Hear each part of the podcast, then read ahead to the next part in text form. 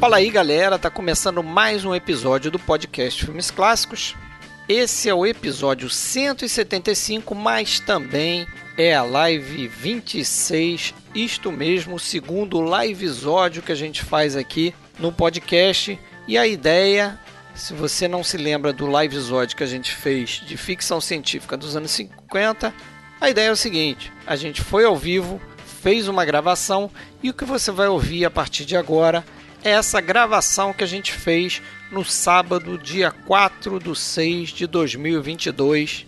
Mas aqui você terá o áudio mais límpido, sem aquela confusão de um falar em cima do outro, que é muito normal quando a gente faz a gravação ao vivo. E aqui, claro, com aquela trilha sonora por trás, ou seja, mais no padrão do podcast que você está acostumado a ouvir. O tema, se você não lembra, quando viu a live, é a nova Hollywood. A gente conversa aqui sobre esse período importantíssimo do cinema americano e mundial também, por que não? Porque influencia coisas que estão aí até hoje estabeleceu um padrão para a indústria cinematográfica que se perpetua até os dias de hoje.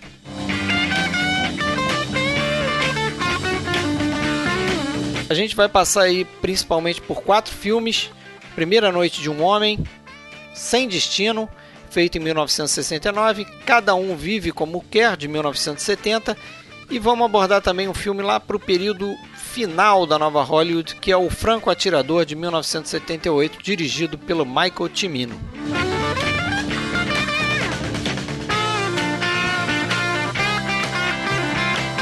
Pessoal, se você quiser mais informações sobre o cast, acesse filmesclassicos.com.br. Se quiser procurar nossos áudios em outros agregadores, vá no iTunes, no Spotify, Google Podcast ou qualquer outro agregador, basta procurar por podcast Filmes Clássicos. Temos um canal no YouTube onde fazemos lives de dois em dois meses e postamos os áudios destes episódios e também outros vídeos com uma série de curiosidades sobre cinema clássico. E se você quiser entrar no nosso grupo no Facebook, ele é privado, mas você sempre pode mandar uma mensagem para Fred Sanjuro ou Alexandre Cataldo solicitando sua entrada. Ah, e no Spotify e no iTunes, não deixe de classificar o nosso podcast, isso é muito importante para a gente figurar em listas e atrair mais público interessado em conhecer um pouco mais sobre cinema, beleza?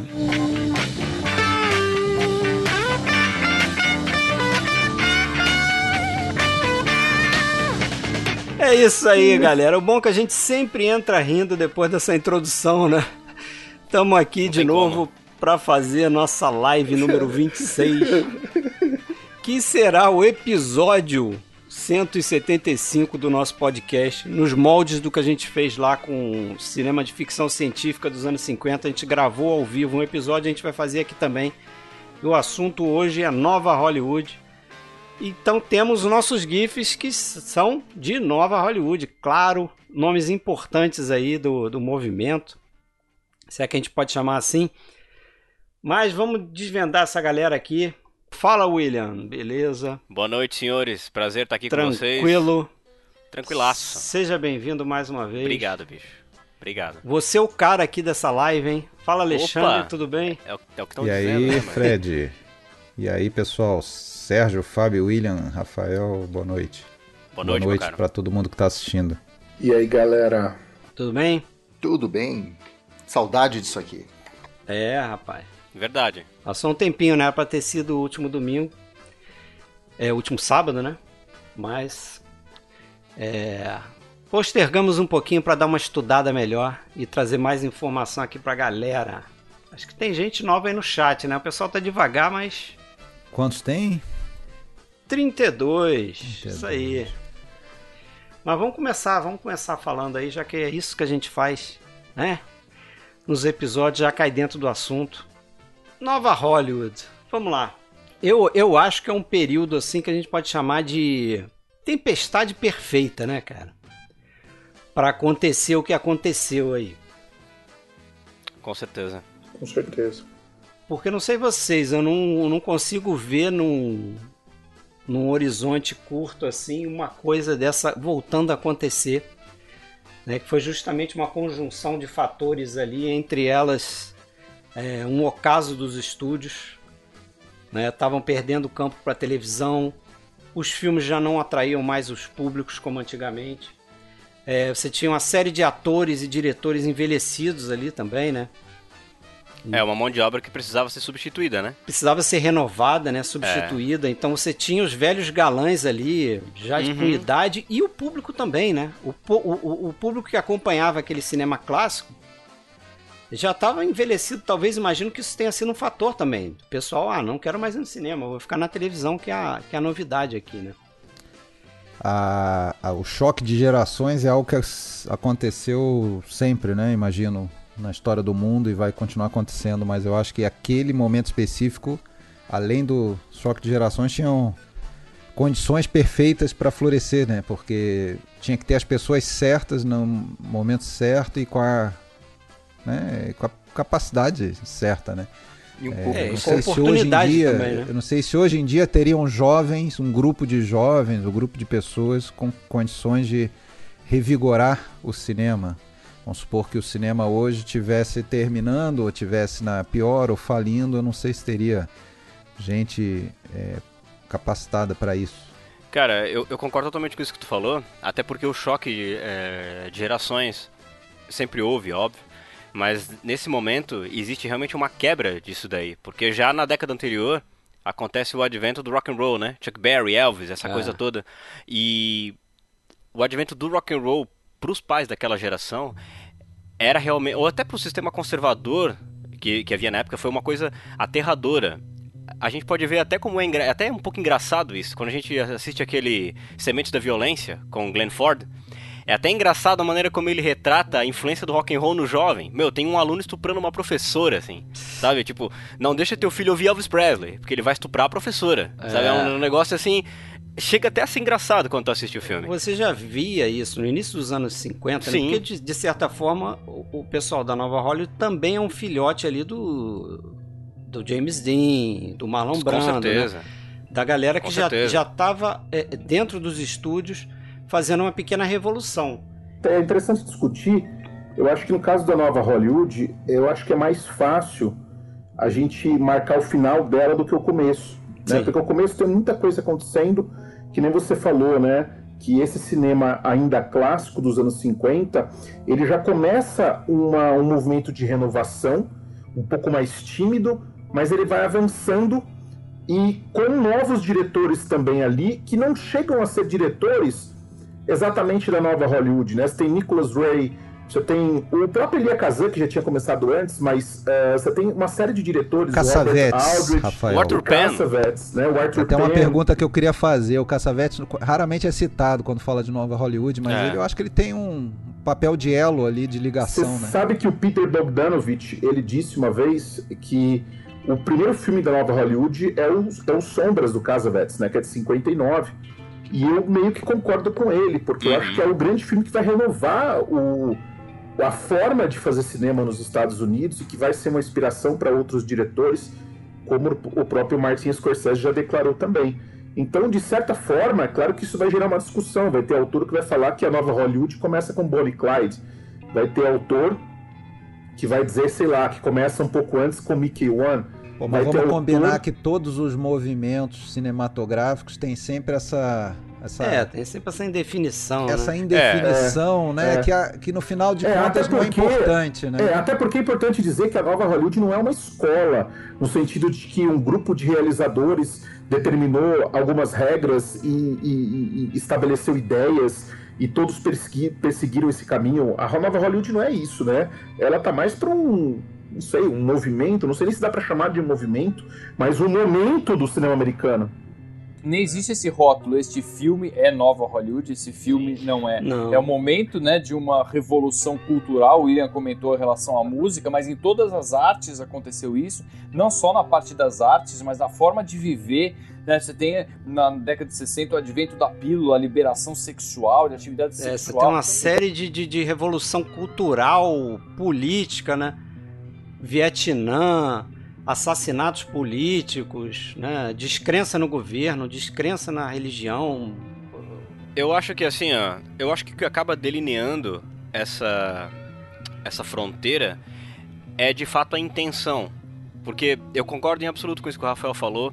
Porque assim, quando a gente fala que Nova Hollywood acabou se tornando um movimento em prol de um cinema mais autoral, a gente tem que entender que autoral é o quê? Ela provém de uma coisa que é, é, é um realizador imprimir a assinatura dele né, em determinada obra. E isso era uma coisa que já se fazia antes, sim, né? Mas eu acho que quando a coisa começa a ter uma certa intenção, né, é, ter, ter uma ter uma intentona mesmo, eu acho que é aí que começa o negócio. Mas, mas acho eu que acho... É, para, para de virar prática e vira um certo movimento. Só acrescentar um certa... uma coisa também, eu acho que o... alguns autores é, acabam traçando essa linha ali no Bonnie Clyde e no A Primeira Noite de um Homem com essa ideia de que é, por trás vai ter um grande estúdio. É, então, assim, uma coisa seria mais o cinema independente, que aí você pode botar o, o John Cassavetes lá né? desde é. o final da década de 50, até, até o, essas iniciativas tipo a do que tinha o, o Roger Corman, a AIP, a BBS e tal. É. Mas eu acho que a, a ideia começa a se formar de uma nova Hollywood, mais no sentido de que aquela velha Hollywood agora estava se transformando porque jovens cineastas saindo da fac das faculdades, a maioria deles, estava conseguindo fazer seus filmes dentro do estúdio. Inclusive o Coppola, o Coppola quando ele faz um filme chamado Caminho do Arco-Íris, que é um filme até com Fred Astaire, veja só, Fred Astaire já velho. O pessoal que estudou com Coppola olhava para ele como assim, nossa, o cara que conseguiu entrar lá dentro dos estúdios e, fazer, e, e, e, um grande estúdio, não me lembro qual era, não sei se era Paramount já, já tava bancando o filme dele, tava botando dinheirinho para ele fazer o filme, mas era um filme que saía para dentro de um grande estúdio. É, mas o mesmo Coppola que havia feito o Demência 3, o Demência 3 sim, com o Corman, né? Então, mas é interessante observar, isso eu também eu, eu, já, eu já vi alguns autores falando que a nova Hollywood ela tem duas vertentes, né? Ela tem uma vertente que vai por dentro dos estúdios e ela tem uma vertente que vai pelo, digamos, pelos porões do sistema, que aí você vai ter Roger Corman, aí você vai ter o próprio Romero, né, que fez a, a, a Noite dos Mortos Vivos, que é um filme é, é, que tem todas as características de um filme da Samuel Fuller também é um cara, de um né, filme de autor, né? O, o, o Fuller, mas já antes, um pouco antes, nos anos 50, já o Fuller já estava nessa nessa vertente aí. Mas eu só queria voltar alguma, eu só queria voltar uma questão, Fred, que eu acho que é interessante, falando as questões sociais, acho que são muito importantes, vocês já falaram aqui. O, William citou a questão do rock, que eu acho que é importante, essa revolução nos costumes. O, o, o Sérgio falou a questão da pílula. Os anos 60, Vietnã, eles, Vietnã a morte Exato. do Kennedy, você tem também ali a questão dos direitos civis, que está pegando fogo. Ah, os assassinatos, né? Não só do, do Bob é, Kennedy, verdade. do Martin Luther King. Malcolm X. E dentro dos estúdios, os, os, os, antigos produtores já estão meio que largando a mão, né? Alguns morreram, outros não estão Isso. mais ali. E tem um acontecimento muito importante também, que vai, não é por acaso, eu acho, que vai se casar muito bem com essa época, que é o fim do Código Reis, que vai acontecer em 66, entre 66 e 68. É, na verdade, ele começa a morrer em 65, com o filme A Proibição e depois liberação do filme Homem do Prego, do Cine Lumet, que tinha aquela cena de nudez. O filme não queriam liberar o filme, entraram na justiça. O produtor, na época, eu não me lembro o nome dele, ele bancou a briga. Ele não aceitou tirar a cena de nudez do filme, que era uma cena de nudez, mas sem erotismo, era uma cena de nudez que envolvia campo de concentração e tal. Ele comprou aquela briga e o Código Reis é, e, e perdeu. Eles conseguiram colocar o filme nos cinemas com a cena de nudez. E depois veio outros filmes que deram de ombros para o Código Reis. E aos poucos aquilo ficou muito ultrapassado, já não fazia sentido. E isso vai vai é, acontecer justamente nesse período que a gente está falando aí de 66, 67. Muita gente vai dizer que 67 é o ano inicial da nova Hollywood, porque é o ano em que o Oscar vai reconhecer, a indústria vai reconhecer a, a capacidade, a qualidade desses realizadores, e naquele ano dos cinco filmes indicados em 68, referente a 67, tem quatro filmes ali que você pode dizer que são nova Hollywood e um que não é, né? Que é o Dr. Dolittle, que é um filme dos estúdios, é. mas que tinha um diretor muito interessante também, que é o Richard Fleischer, e que também fez filmes que eu acho que se aproximam da ideia da nova Hollywood também. Então, quer dizer, é, é, é um momento que dá para você tentar marcar, mas volto a dizer, eu acho difícil você pontuar qual foi o marco zero da chamada nova Hollywood. Eu acho que tem muita coisa acontecendo ao mesmo tempo. E cara, eu, eu acho que. Eu acho que o. Que o Rafael falou uma coisa aqui. que para mim, quando eu penso em Nova Hollywood, é a primeira coisa que me vem à cabeça, né? Quando ele fala sobre o assassinato do Kennedy, do Martin Luther King, do Malcolm X, Vietnã, depois teve Woodstock, teve o festival de Altamont, onde os Hells Angels mataram um cara, né? E vai se estender uma série de outras desilusões na década de 70, como o caso Watergate, né? Eu acho que quando eu penso na Nova Hollywood, eu penso sempre em desilusão. Era uma geração que assumiu essa tocha e era uma geração desiludida, né? Era uma geração que não olhava para o futuro com o otimismo que outras gerações buscavam, né? Você já não tem mais aquela aquela coisa do americano imbatível. Você já tem uma, uma vulnerabilidade nos protagonistas, né? Você já tem um, um, galã, por exemplo, que sofre de impotência sexual, por exemplo, né? Eu acho que todos esses arquétipos, eles acabam caindo. A geração que compõe a nova Hollywood dali em diante é uma geração que está completamente desiludida. Ela não acredita nesse futuro otimista. Para mim, acho que a marca principal da nova Hollywood é essa, cara. E, e mais que isso, né? E, e, mais que isso, eu sempre vejo essa questão de nova Hollywood, a gente fala, né, tá olhando a questão é, norte-americana, o que aconteceu nos Estados Unidos, mas eu sempre enxergo nova Hollywood como um grande eco da novela vague, porque isso estava acontecendo, assim, com o declínio dos estúdios, o que, que tinha de novidade? Era justamente. Não só né, novela quando... vague, né? Bergman. Pois é, mas, mas, principalmente quando a gente começa Kurosawa. a ver essa questão de marcos, tentando colocar esses marcos e pensando em Bonnie Clyde, quando a gente pensa que Truffaut e Godard foram cotados para ser diretores de Bonnie Clyde, você vê assim, eles estavam desesperados indo atrás de uma outra onda. É ir no vácuo mesmo. Não que não houvesse, a gente sabe que houve talentos é, grandiosíssimos né, que surgiram aí na, na, nova Hollywood, mas não foi um movimento genuíno que surgiu ali, teria surgido de qualquer forma. A gente tem que lembrar da, da influência, né, da influência europeia sobre Com certeza. nova Hollywood. O embrião do Bonnie and Clyde já estava lá no Acossado, já estava lá nos Incompreendidos. Totalmente, cara. Em outros, né, se a gente for ampliar o leque. Só lembrando, né, que Nova Hollywood não foi uma... Esse, essa, esse movimento se é que dá para chamar assim, não, não foi exclusividade dos Estados Unidos, obviamente, você acabou de falar novela e vague, mas em vários outros países, na né? Inglaterra. Tchecoslováquia, depois veio a Alemanha. Um pouquinho depois, né? O Japão, Sim, um pouquinho depois. seu novo cinema, o Brasil, né? Com cinema marginal cinema novo, também. na Suécia, até na Eu Suécia. tava dando uma olhada hoje à tarde, uh, porque era essa a questão que eu queria uh, buscar a respeito de marco inicial, e eu achei uma referência legal que o Sérgio Alpendre, uh, ele teria feito um apanhado de vários autores que estabelece início e fim. Isso é uma coisa bem interessante, porque aí tem oito autores ali, e dos oito, cinco colocam 67, como vocês comentaram. Mas tem autor colocando até 1970, o Berliner, né? Teve gente colocando o fim da Hollywood em 77, por causa de Star Wars. Teve três autores que colocam o fim em 75, por causa do, do Jaws, do Tubarão, toda a questão do que envolve digamos, o retorno dos estúdios a, a, a dar as cartas e a, e a, definir várias coisas com o blockbuster, né? O Fábio, e o retorno dos estúdios não só, né? O retorno e uma nova forma de vender os filmes, porque a partir de Exato. Tubarão nasce o que eles chamam de Arrasa Quarteirão, né? Aquele filme que não vai estrear mais em uma, duas, três. O Poderoso Chefão já fazia isso também, né? salas e, é, e e vai se proliferando. O Poderoso Chefão já quebrou essa, essa questão de, de dividir por, por, por bairros. O próprio Exorcista assim, foi um filme que foi, foi considerado blockbuster, né? Poderoso Chefão, Exorcista, foi uma escadinha, né? Mas assim, o que eu tava pensando era o seguinte uh, em relação a isso. Quando a gente fala início de cinema, por exemplo, todo mundo coloca 1895 os Irmãos Lumière. Quem estuda um pouco mais cinema uh, já costuma dizer assim, não, foi um processo coletivo que foi começando devagar, devagar, devagar. E aí vocês colocaram ali, a gente tem um, um, crescente de coisas além dos movimentos, a Primavera de Praga, mulher queimando sutiã nas ruas, movimento social, a morte do, do Luther King, Malcolm X, Vietnã. Uh, e eu, eu, isso que eu queria comentar lá no início, uh, o público também estava preparado para isso. Vocês comentaram, né? Eu acho que foi o William que falou que mudou. Verdade, cara.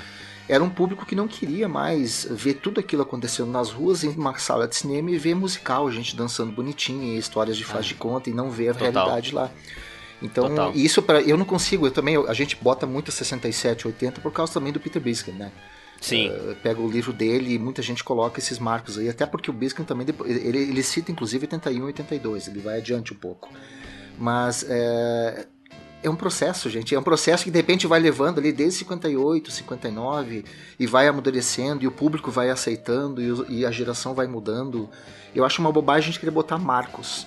Né? Mas como o Rafael falou, 67 uh, eh, é um marco porque a indústria americana, ela meio que abraça, porque ela, o maior prêmio dela, que é o Oscar, chega e diz, olha, esses filmes aqui é o que a gente considera mais relevante.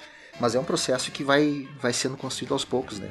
Sim. Maturando. É, eu até ia comentar isso, porque é, vocês citaram né, a questão das novas ondas em diferentes países, mas nos Estados Unidos, a minha impressão, apesar de os, apesar dos casos isolados, como Casavets e, e outras, outros autores, eu acho que foi lá em que houve a maior resistência por essa renovação, né? Porque você veja que enquanto países como França as coisas acontecem bem antes, está uh, na Tchecoslováquia, no Brasil, no Japão, os estúdios japoneses, onde você tinha uma indústria uh, instalada, e a novela vaga japonesa já começa com força em 59, nos Estados Unidos os estúdios vão resistir a essa tendência.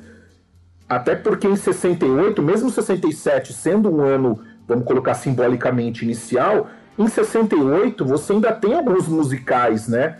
Hello Dolly, musicais feitos na forma antiga de Hollywood, na, na, forma da velha Hollywood, ainda tentando ali sobreviver a uma coisa que não vai mais dar certo. Até né? depois, o Rafael, os estúdios vão apostar em cinema catástrofe. Sim, verdade. Até coisa mais pipocona mesmo. É, é, é até, que, até que, 74, que é totalmente 75, dispare né? esse tipo de cinema que a gente está falando, que é um cinema mais pro lado do independente, do autoral. E aí todas essas influências que vieram de fora, como o Sérgio falou ali também. É, e aí esse conjunto de coisas que eu acho que, que realmente define esse momento histórico. Mas eu acho que a gente está falando, em última instância, é mesmo de controle, né? Controle do, do, do sai do produtor, principalmente dentro dos, dos, estúdios, né? Os produtores estão cedendo o controle para os novos cineastas porque eles estão, eles mesmos estão, eles caras são espertos, né? Eles não são burros. Eles estão conseguindo ler a situação. Pô, a gente não consegue fazer mais filmes que atraem o, o público. Esses caras parecem que sabem fazer. É importante você estar tá falando, né? Porque não são. Não é o que os produtores eles. Ah, não, vamos lá, vamos fazer algo revolucionário. Não. Não. É o seguinte, é número. É número, é dinheiro. Você... Começa a ter prejuízo, vários estúdios, inclusive, indo à falência ou próximo disso. Até porque, assim, Alexandre, inicialmente houve uma puta resistência, né? A começarem a fazer, sei lá, filmes como Bonnie e Clyde, por exemplo. Né? Sim. Né? Houve uma baita resistência. Foi uma foi, baita de uma fácil. guerra. A gente contou foi. isso aqui quando a gente fez o episódio do, do Bonnie and Clyde. É. A dinâmica padrão desses filmes é ficar pronto o roteiro e o cara sair de porta em porta para achar um produtor e ninguém querer. Né? É, é e, e, essa, e essa era uma época ainda que os filmes dependiam de um apoio da crítica também, né? No caso Bonnie e Clyde, como foi importante, né? Por exemplo, Pauline o posicionamento Kael. da Pauline Kael em defesa do filme é como o filme se reconstruiu é, depois de que alguns realizadores, alguns escritores, né, críticos é, vieram em defesa dele. Então, eu acho que essa época ainda tinha uma relevância. Desculpa se eu vou saltar um pouquinho no tempo, mas quando a nova Hollywood ela, ela chega ao fim, é, vai coincidir também com a vitória do marketing, né? E eu acho que o crítica de cinema não deixa de ser tão importante. Eu acho que já não é mais tão importante lá nos anos 80, né? Lá é tudo é marketing, o sistema de distribuição já é outro, tudo mudou. Então a gente está falando de tempos, apesar de ser cronologicamente parece que é tão perto, né? Mas as, as coisas mudaram muito rapidamente, né? É. As pessoas gostam de pensar nessas coisas todas muito segmentadas, assim, né? Até fala assim, ah, não, continua sendo feito Hello Dolly, Oliver.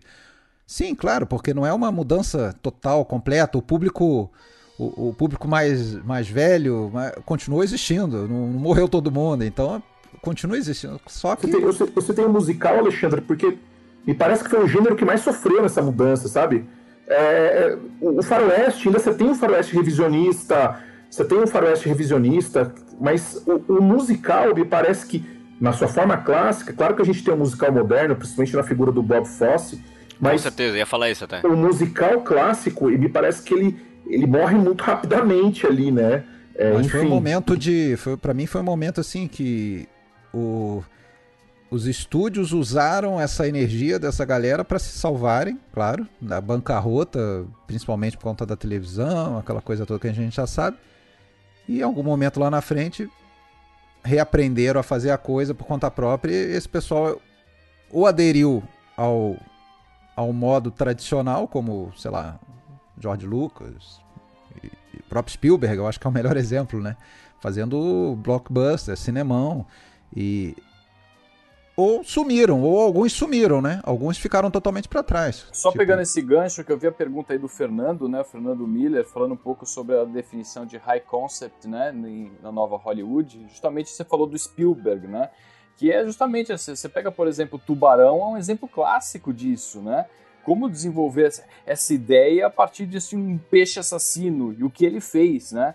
É... Resumo fácil, né? Um resumo simples. E, e, eu acho muito interessante quando a gente olha isso, né? Você estava comentando, acho que foi o Fábio que estava começando, comentando né, do final, da questão dos blockbusters, o final da nova Hollywood, o que que matou.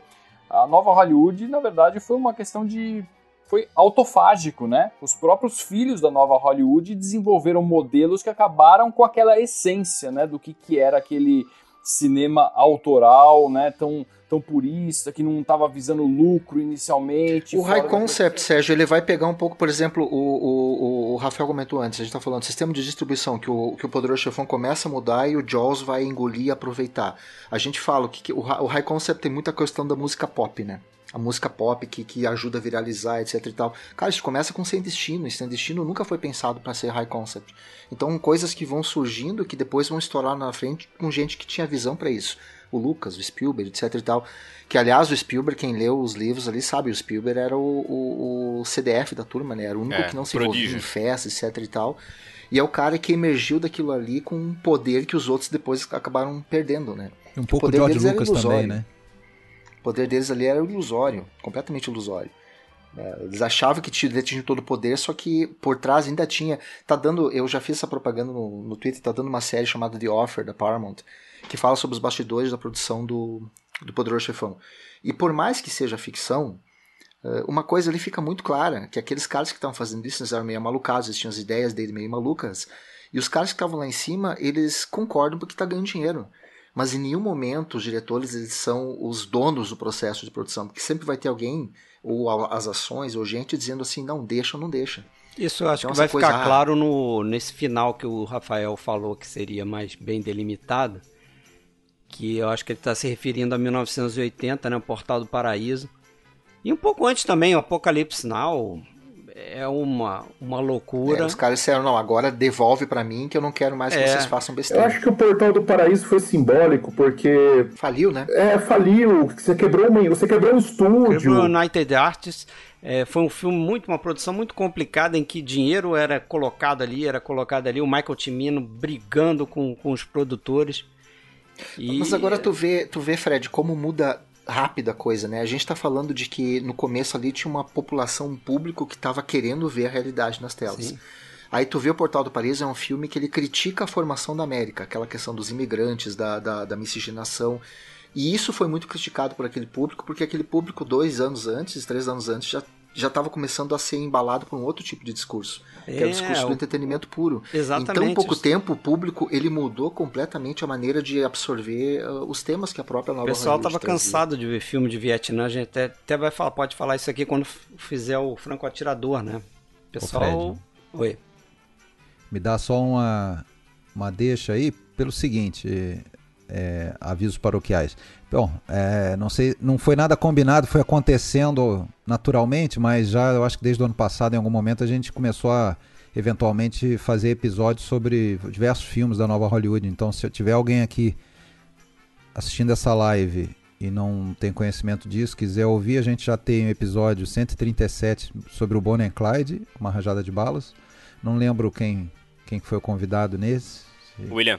William, William Andrade. Depois a gente fez Chinatown.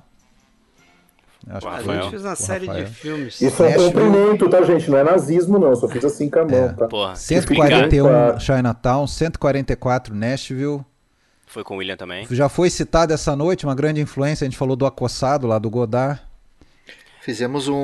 O que mais? O, o, duplo aquele de homenagem que a gente falou do No Calor da Noite, falamos da do, noite. do Bogdanovich também, é, né? a última sessão de cinema. Perdidos na Noite fizeram também? Perdidos, Perdidos na, na Noite, episódio fez. 170, recente. Tax, Taxi Driver. A gente o, Mesh, filme... o Mesh vocês fizeram ou não? 172. Nashville, Mesh não. A gente fez. Mesh, Nashville. Não. O Nash, ah, o Nashville sim, entendi. Você falar Mesh. É, não, Mesh, eu perguntei Mesh. Nós é. fizemos é. também Operação França, né? Operação também França. lá atrás. Esse já e a gente tempo. fez um filme do Monte Helman. O, o tiro certo está num Dicas Triplas. Paro para matar. Disparo para matar. Isso maço, No site filmesclássicos.com.br tem uma seçãozinha lá de todos os episódios. É bem fácil de isso. pesquisar lá com Ctrl F é. e descobrir se tem algum. Mas vamos, já que você citou episódio. os filmes aí, vamos falar um pouco dos filmes que a gente escolheu aqui, porque também a gente pensou botar nesse episódio passar por esses filmes que a gente escolheu aqui. Primeira Noite de um Homem, que é um desses filmes tidos como marco inicial, aí, né? um dos marcos iniciais, né? Eu acho que é muito por uma questão de mudança do herói que vai, vai passar a ser aceito na tela de cinema, né? E isso fica muito claro quando você pesquisa sobre o filme. O Fábio passou um link excepcional ali da revista Variety, eu acho, né? Que fala sobre a produção do filme. Pô, um texto longuíssimo, mas muito interessante que ele, ele expõe ali o medo que o Dustin Hoffman teve de fazer o personagem do Benjamin Braddock. Né? Quem viu o filme é, sabe o que eu estou falando, porque ele não se via como um, um típico protagonista para aquele tipo de história, né? Basicamente é uma história. Ainda mais que, o, que ele concorria com o Redford. Pois né? é, concorria com o Redford. Redford queria fazer o personagem, mas o próprio Mike Nichols falou: não, peraí. Você já, já, já chegou a ter problema de pegar mulher e tal? É, Hã? Não. Mandou o cara embora, né? Ele falou, ele tem um, tem um. Eu vi uma entrevista que ele fala assim, que ele disse pro, é, pro Robert Redford assim, olha, eu tenho que te mandar embora porque eu não consigo imaginar você se dando mal não, com uma ele, mulher. Ele perguntou né? para ele, falou assim, você já levou um toco, algo assim, né? Você já levou é. um toco de uma mulher? Falou não. Ah, então. Ele, ele não entendeu a pergunta, né? Ele falou, é, como assim? É, como assim? Entendi. Tipo, Nossa. Não passa pela cabeça dele é, isso, né? É. Que vida difícil, né? Que Mas o, o Dustin Hoffman, ao contrário, é um cara de origem judia, é baixinho, é narigudo, então ele mesmo, ele, ele o, o, os planos do, do, Dustin Hoffman era continuar no teatro. Ele mesmo falava pro Mike Nichols, ó, oh, você tá me escalando errado, cara, não sou esse ator. E onde também não era fácil a vida dele, né, Fred? No teatro também não era fácil. Também assim, não era. Foi uma, tra uma trajetória tranquila, não, não, porque ele não tinha o biotipo, assim, do, do ator, né, é. aquela impostação, aquela presença em cena, ele não tinha. Ele batalhou, mas também a hora que ele entrou, o negócio deslanchou, né? Esse papel foi fundamental para ele, né? E hoje é difícil a gente pensar em outra, outro ator no papel do Benjamin, né? E outra, né? Acabou revelando um cara que, meu, atuando, porra, é uma força da natureza, né, cara? Dustin Hoffman. Ele vai emplacar uma sequência de filmes ali. Nossa, essa sequência do... aí. Eu acho que eu, eu acho que a partir desse filme até o final dos anos 80 ele só vai putz, só lapada, só só filmaço, cara. Só grandes atuações, assim. Ele é foda. Acho ele foda. E você vê, é um filme que tem o apoio de um produtor chamado Joseph Levine, que é um cara que tinha uma empresa chamada Embassy Pictures. E o que, que esse cara fazia? Ele trazia filmes de fora para distribuir nos Estados Unidos. Então ele lançou nos Estados Unidos o 8,5 do Fellini, pra você ter uma ideia, duas mulheres, o Darling, que veio da Inglaterra, então você vê, combina com aquilo que a gente estava falando ali também, né? Já era um cara que estava com o olhar para fora dos Estados Unidos. E aí resolve bancar. Eu, essa matéria da, da Variety, ele, ela conta direitinho como é que foi o processo. Nasceu com um, produto, com, com um cara que foi produtor do filme chamado Lawrence Turman, que adorava o livro, comprou os direitos do livro. E ponto a ponto foi ali, escolhendo o ator, escolhendo o diretor. O Mike Nicholson. Mas não, era, um... mas não era uma história que, que os estúdios queriam, né? Se, não, se eles tentassem fazer isso aí cinco anos antes, ele não sairia do papel, mas de jeito. Sairia. Até ele porque era considerado imoral, né? Era considerado uma coisa imoral. Como assim? Um cara de 21 anos se envolvendo com uma coroa sedutora. Não, se envolve toda. com a coroa e depois quer casar com a filha. Quer casar com a filha, exatamente. Passar geral. E cara, é assim, ó, um dos, um dos grandes méritos do filme, que faz com que ele seja considerado um dos marcos iniciais da nova Hollywood, é justamente a quebra total desse arquétipo, né? Do americano, porra, bonitão, o cara que assim, ó, que é um orgulho pros pais, né? É o cara que fez a faculdade, é, que ele supostamente amava e ainda por cima conseguiu agradar os pais, ele não é nada disso, né? É. Ele não é nada aquela disso, cena, ele tá arrependido. Aquela cena do aquário, sensacional, do início, cara. Resume, né, o espírito do filme quando ele fala, no final, o que, que você quer? Eu quero ser. Ele pensa um minuto, fica em silêncio, depois fala, eu quero ser diferente, fazer alguma coisa diferente. É, eu acho que isso aí já dá aquele selo de nova Hollywood ele é um pro pet, filme. Ele é o petzinho, né? Ele é o peixinho do aquário dos pais, que eles é. alimentam e eles ele mostra para todo mundo. Ali. Mas é. isso é uma característica que eu acho que vocês vão concordar que a gente pode traçar em todos os quatro filmes. Muito mais filmes, mas no caso, os quatro filmes que a gente está conversando aqui, dos seus personagens principais, essa questão do não pertencimento, sim, da sim. insatisfação. Deslocado, né? De você estar tá deslocado, de você quer sair da caixinha. Aqui no caso, é claro, ele não quer ter a vida que os pais projetaram para ele. Né? Ele não e... sabe muito bem qual é a vida que ele quer, mas ele sabe que ele não quer. Exatamente. Esse é o problema. Que é uma coisa que muita gente olha de fora e até, pô, sente uma certa inveja dele. Pô, eu queria ter a vida que tu tem e tal, né? É. É, ele quebra total com esse com esse arquétipo, assim. Totalmente. E, meu, é, e, e, uma coisa muito gostosa no filme, parece que é um mundo onde só existe Simon Garfunkel, né, cara? Ah, é isso que eu ia falar agora, eu não sabia se era o momento. Eu ia te perguntar sobre a trilha sonora, é. Tipo... Que aliás, que aliás, dá licença que não é um mérito só desse filme, eu acho que é um marco do, da nova Hollywood como todo, excelentes ah, trilhas sonoras, né? Verdade, Alexandre. Sem Destino vai ter outra grande trilha sonora, mas aqui é. você sabe como aconteceu, William? Você que é o cara da música aí, você... Não, não sei. Foi essa, o irmão do, do Mike Nichols que emprestou para ele um disco chamado, que você, claro, conhece, tem aí, vai puxar daqui a pouco, chamado Vixe. Parsley, Sage, Rosemary and Thyme. Pode puxar aí, eu sei que você tem que é um disco do Simon Garfunkel. O Mike Nichols, que é o diretor do filme, escuta esse disco, a exaustão, adora, quer usar o disco, vai o atrás do tá, Simon Garfunkel. O disco que tu tá falando, esse aqui, ó. É, olha aí. Olha lá. Você não é um cara qualquer, não. Isso não foi combinado, viu? Esse é o Ed Mota de Blumenau. Parsley, Sage, Rosemary and Thyme. Ó. Mas tá aqui, ó. Essa maravilha Sensacional. Aqui. E aí ele se amarra. E aí, o que que acontece? Ele vai atrás do, do, do Paul Simon e do Art Garfunkel, né? Só pra isso. botar o, o Paul Simon para compor pro filme. Eles não têm muito interesse. Eles preferem é, continuar em turnê lá, que eles estão fazendo uma turnê. E acaba que o, o, o Paul Simon não compõe nada é, específico pro filme. Mas vai chegando no momento que o Mike Nichols já tá para editar o, o filme, para montar o filme, e ele acaba colocando algumas músicas desse disco aí, o The Sound of Silence, é, April Come She Will e tal. Ele começa a botar essas músicas no filme, e aí sabe que o Paul Simon tá escrevendo uma música chamada Mrs. Roosevelt. E aí ele vai no Paul Simon e propõe pro Paul Simon o seguinte: você não quer mudar o nome da música de Mrs. Roosevelt para Mrs. Robinson. E aí a gente usa no filme, vai ser a música tema do filme. E foi assim que foi. Que foi, mas não foi, né? Porque na verdade Mrs. Robinson, a versão que a gente conhece, ela não está no filme. Ela está com, a, com é. uma letra alterada e não um é a música diferente. que a gente conhece. Pois é. é.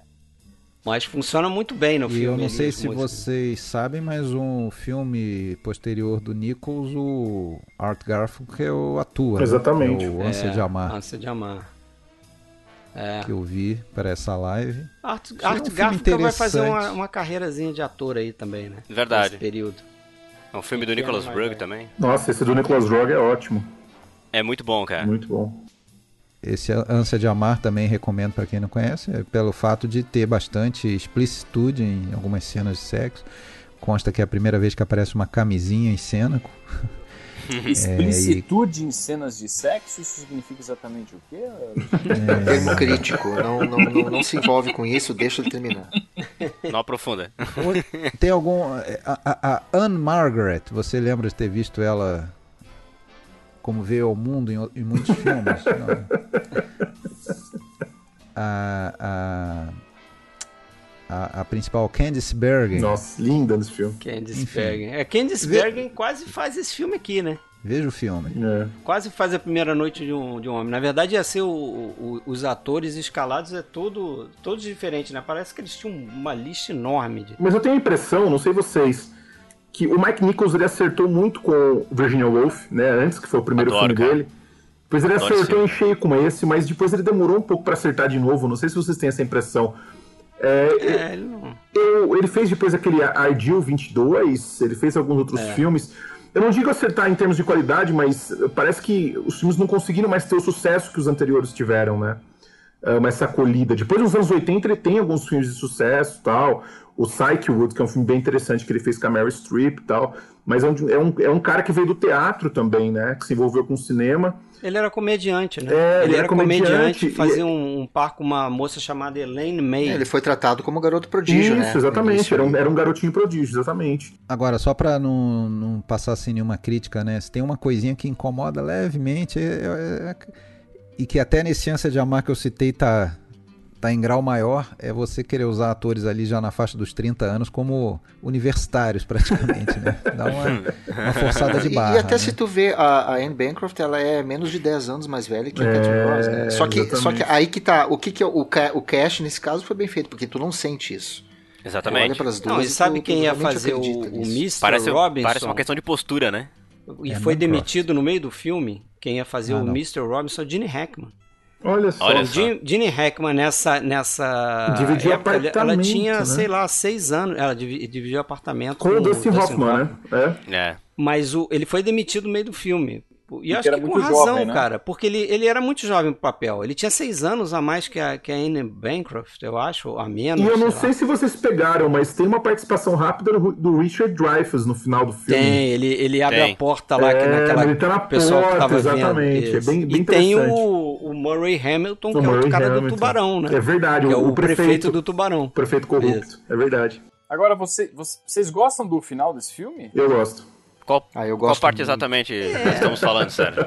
Qual parte exatamente? né? Eu vou, fal- falar, eu vou falar da parte já imbuída nessa, nessa parte, já tá minha opinião. Essa parte do final mesmo, que parece É, uma, ela é, um qua- final é de quase novela da Globo. né? É quase surreal o negócio. É quase um sonho. É, é, é um, é um, é um final Eu gosto, cara. surrealista. Eu- É o que eu acho mais bacana, porque tu, eh, fica aquela coisa de, ok, a gente conseguiu, a gente quebrou as amarras, a gente quebrou as correntes, e agora? É, mas eu acho que tem esse assim, detalhe é- aí. Se você olhar o último plano do filme, a expressão dos dois é de tristeza. É de assim, de tristeza, O que, cara. vai ser agora É. da gente? Eles o que, nós vamos vão fazer? A gente fazer. tem o mundo inteiro pela frente, É. o mundo pertence a nós, né? A gente deixou pra trás aquela geração. E, pô, Sabe o que, que eu acho? Que fica imbuído no final, assim, que é uma coisa que me agrada? O Benjamin é um, é um personagem que tá compelido a ficar compelido ao, que- ao que os pais almejam pra ele, assim. E aquilo incomoda ele. Na busca por encontrar a si próprio, ele acaba meio que se perdendo, ele se desequilibra. E eu acho que o final é justamente o encontro esse equilíbrio, assim. Tipo, meu, beleza, eu já fiz essa porra louquice toda aqui, Deixa eu achar um equilíbrio entre, é, é, como é que eu vou dizer, essa coisa de não ser um domesticado, mas também não ser um, um porra louca, sabe? Eu acho que tem a ver com isso, isso me agrada. Isso me Mas é, agrada. dialoga, isso- mas dialoga muito com essa coisa da nova Hollywood, dos É, vários filmes. total, o, Fábio. O Cada Um Vive Como Quer também é assim, dessa coisa Uhum. de você querer quebrar as amarras com o que veio antes, Uhum.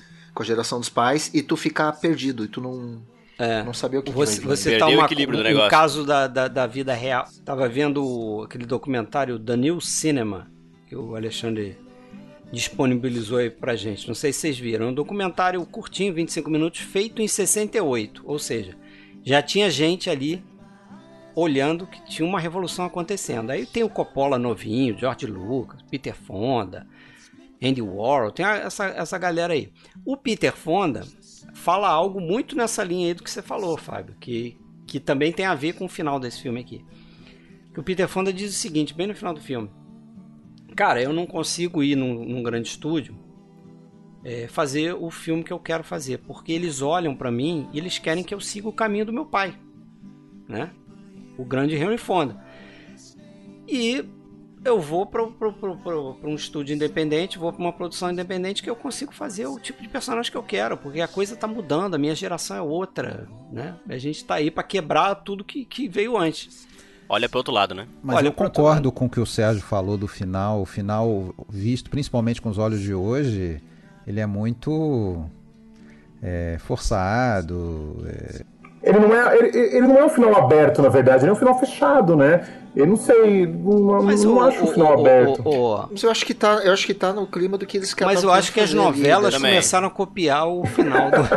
É, sem- é o contrário. cronologicamente, sem dúvida. Só um pouquinho. Eu acho que vocês, é, não sei se chegaram a ver, que eu compartilhei, vou passar a informação aqui e vai ter citação de filme italiano, mas tem um filme lá dos anos 30 que tem um final muito parecido com esse. Corrida contra o tempo, o cara tá dirigindo para ir lá no casamento da, da mulher. O cara é o Vitório de Sica.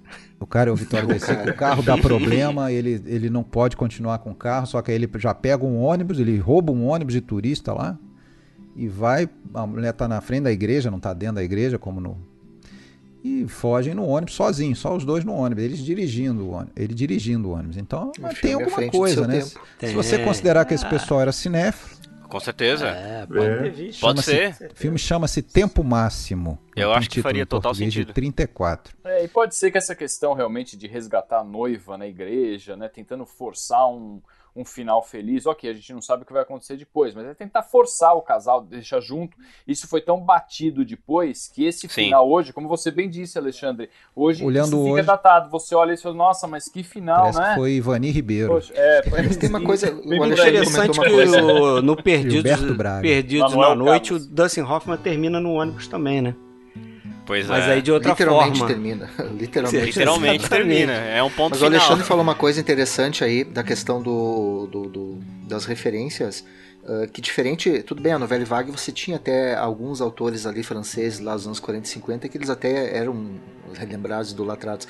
Mas eu acho interessante a nova Hollywood que, por mais que haja um movimento de rompimento, essa turma que veio das faculdades eh, também tinha um movimento muito grande de idolatria Sim, com quem vinha verdade. Então, alguém me perguntou no Twitter, ah, tu, tu, o cinema marginal uh, influenciou a nova Hollywood. O cara, não é uma questão de o que influenciou o quê. Todo mundo via tudo ali. Aí o cara falou que, que, que via traços do Bandido da Luz Vermelha na obra do Scorsese. O cara do Scorsese viu todos os filmes do mundo. O Scorsese adora o, o Santo Guerreiro contra o Dragão da Maldade. Dificilmente cara. ele adorava Glauber, ele adorava muita coisa. E aí esses caras, eles olhavam tudo, eles olhavam uns 20, 30, 40, 50. Então a, a, essa relação que, ah meu Deus, um filme italiano dos anos 30, eu acho muito provável que eles foram muito influenciados por tudo que veio antes, por mais que haja um rompimento. É. Porque eles foram uma mescla, sabe, uma, esponjinha que foi acumulando um monte de coisa que veio antes, romperam, mas eles tinham uma idolatria muito grande. Tá, o Scorsese, o Lucas, Coppola, eles, eles tinham uma, uma idolatria com caras dos anos 40, 30 que moldou todo eu diria Eu diria até que alguns deles ali eram até obcecados por certos realizadores, né, cara? Total, o John Friedkin, Ford, meu Deus. Meu, o Friedkin, quando tu assiste qualquer entrevista, ele fala bicho, de uma, com uma paixão assim sobre Henry George Clouseau. Hitchcock, ele era obcecado, ele brigou na faculdade, ele saiu no meio da aula. e o professor falou assim: Você vai aonde? Ele falou: Eu não preciso disso aqui. Eu, eu vou para casa estudar Hitchcock. O Spielberg era obcecado eu, não, Ford, não sei se vocês, vão, é. se vocês vão concordar com o que eu vou falar, mas esses cineastas que vocês citaram, o Scorsese, o Friedkin, o Coppola, o Spielberg e o Lucas, são os caras que saem dessa nova Hollywood, mas eles acabam fazendo cinema que é mais próximo daquele cinema é, é, da velha Hollywood, vamos dizer assim. Mas, claro que não todos os filmes, mas, por, por exemplo, o, o, o, Coppola faz lá no início esses filmes, o Rain People, eu não vi, mas eu acho que é mais na linha desse cinema mais autoral e tal. Experimental até, né? Experimental, exatamente.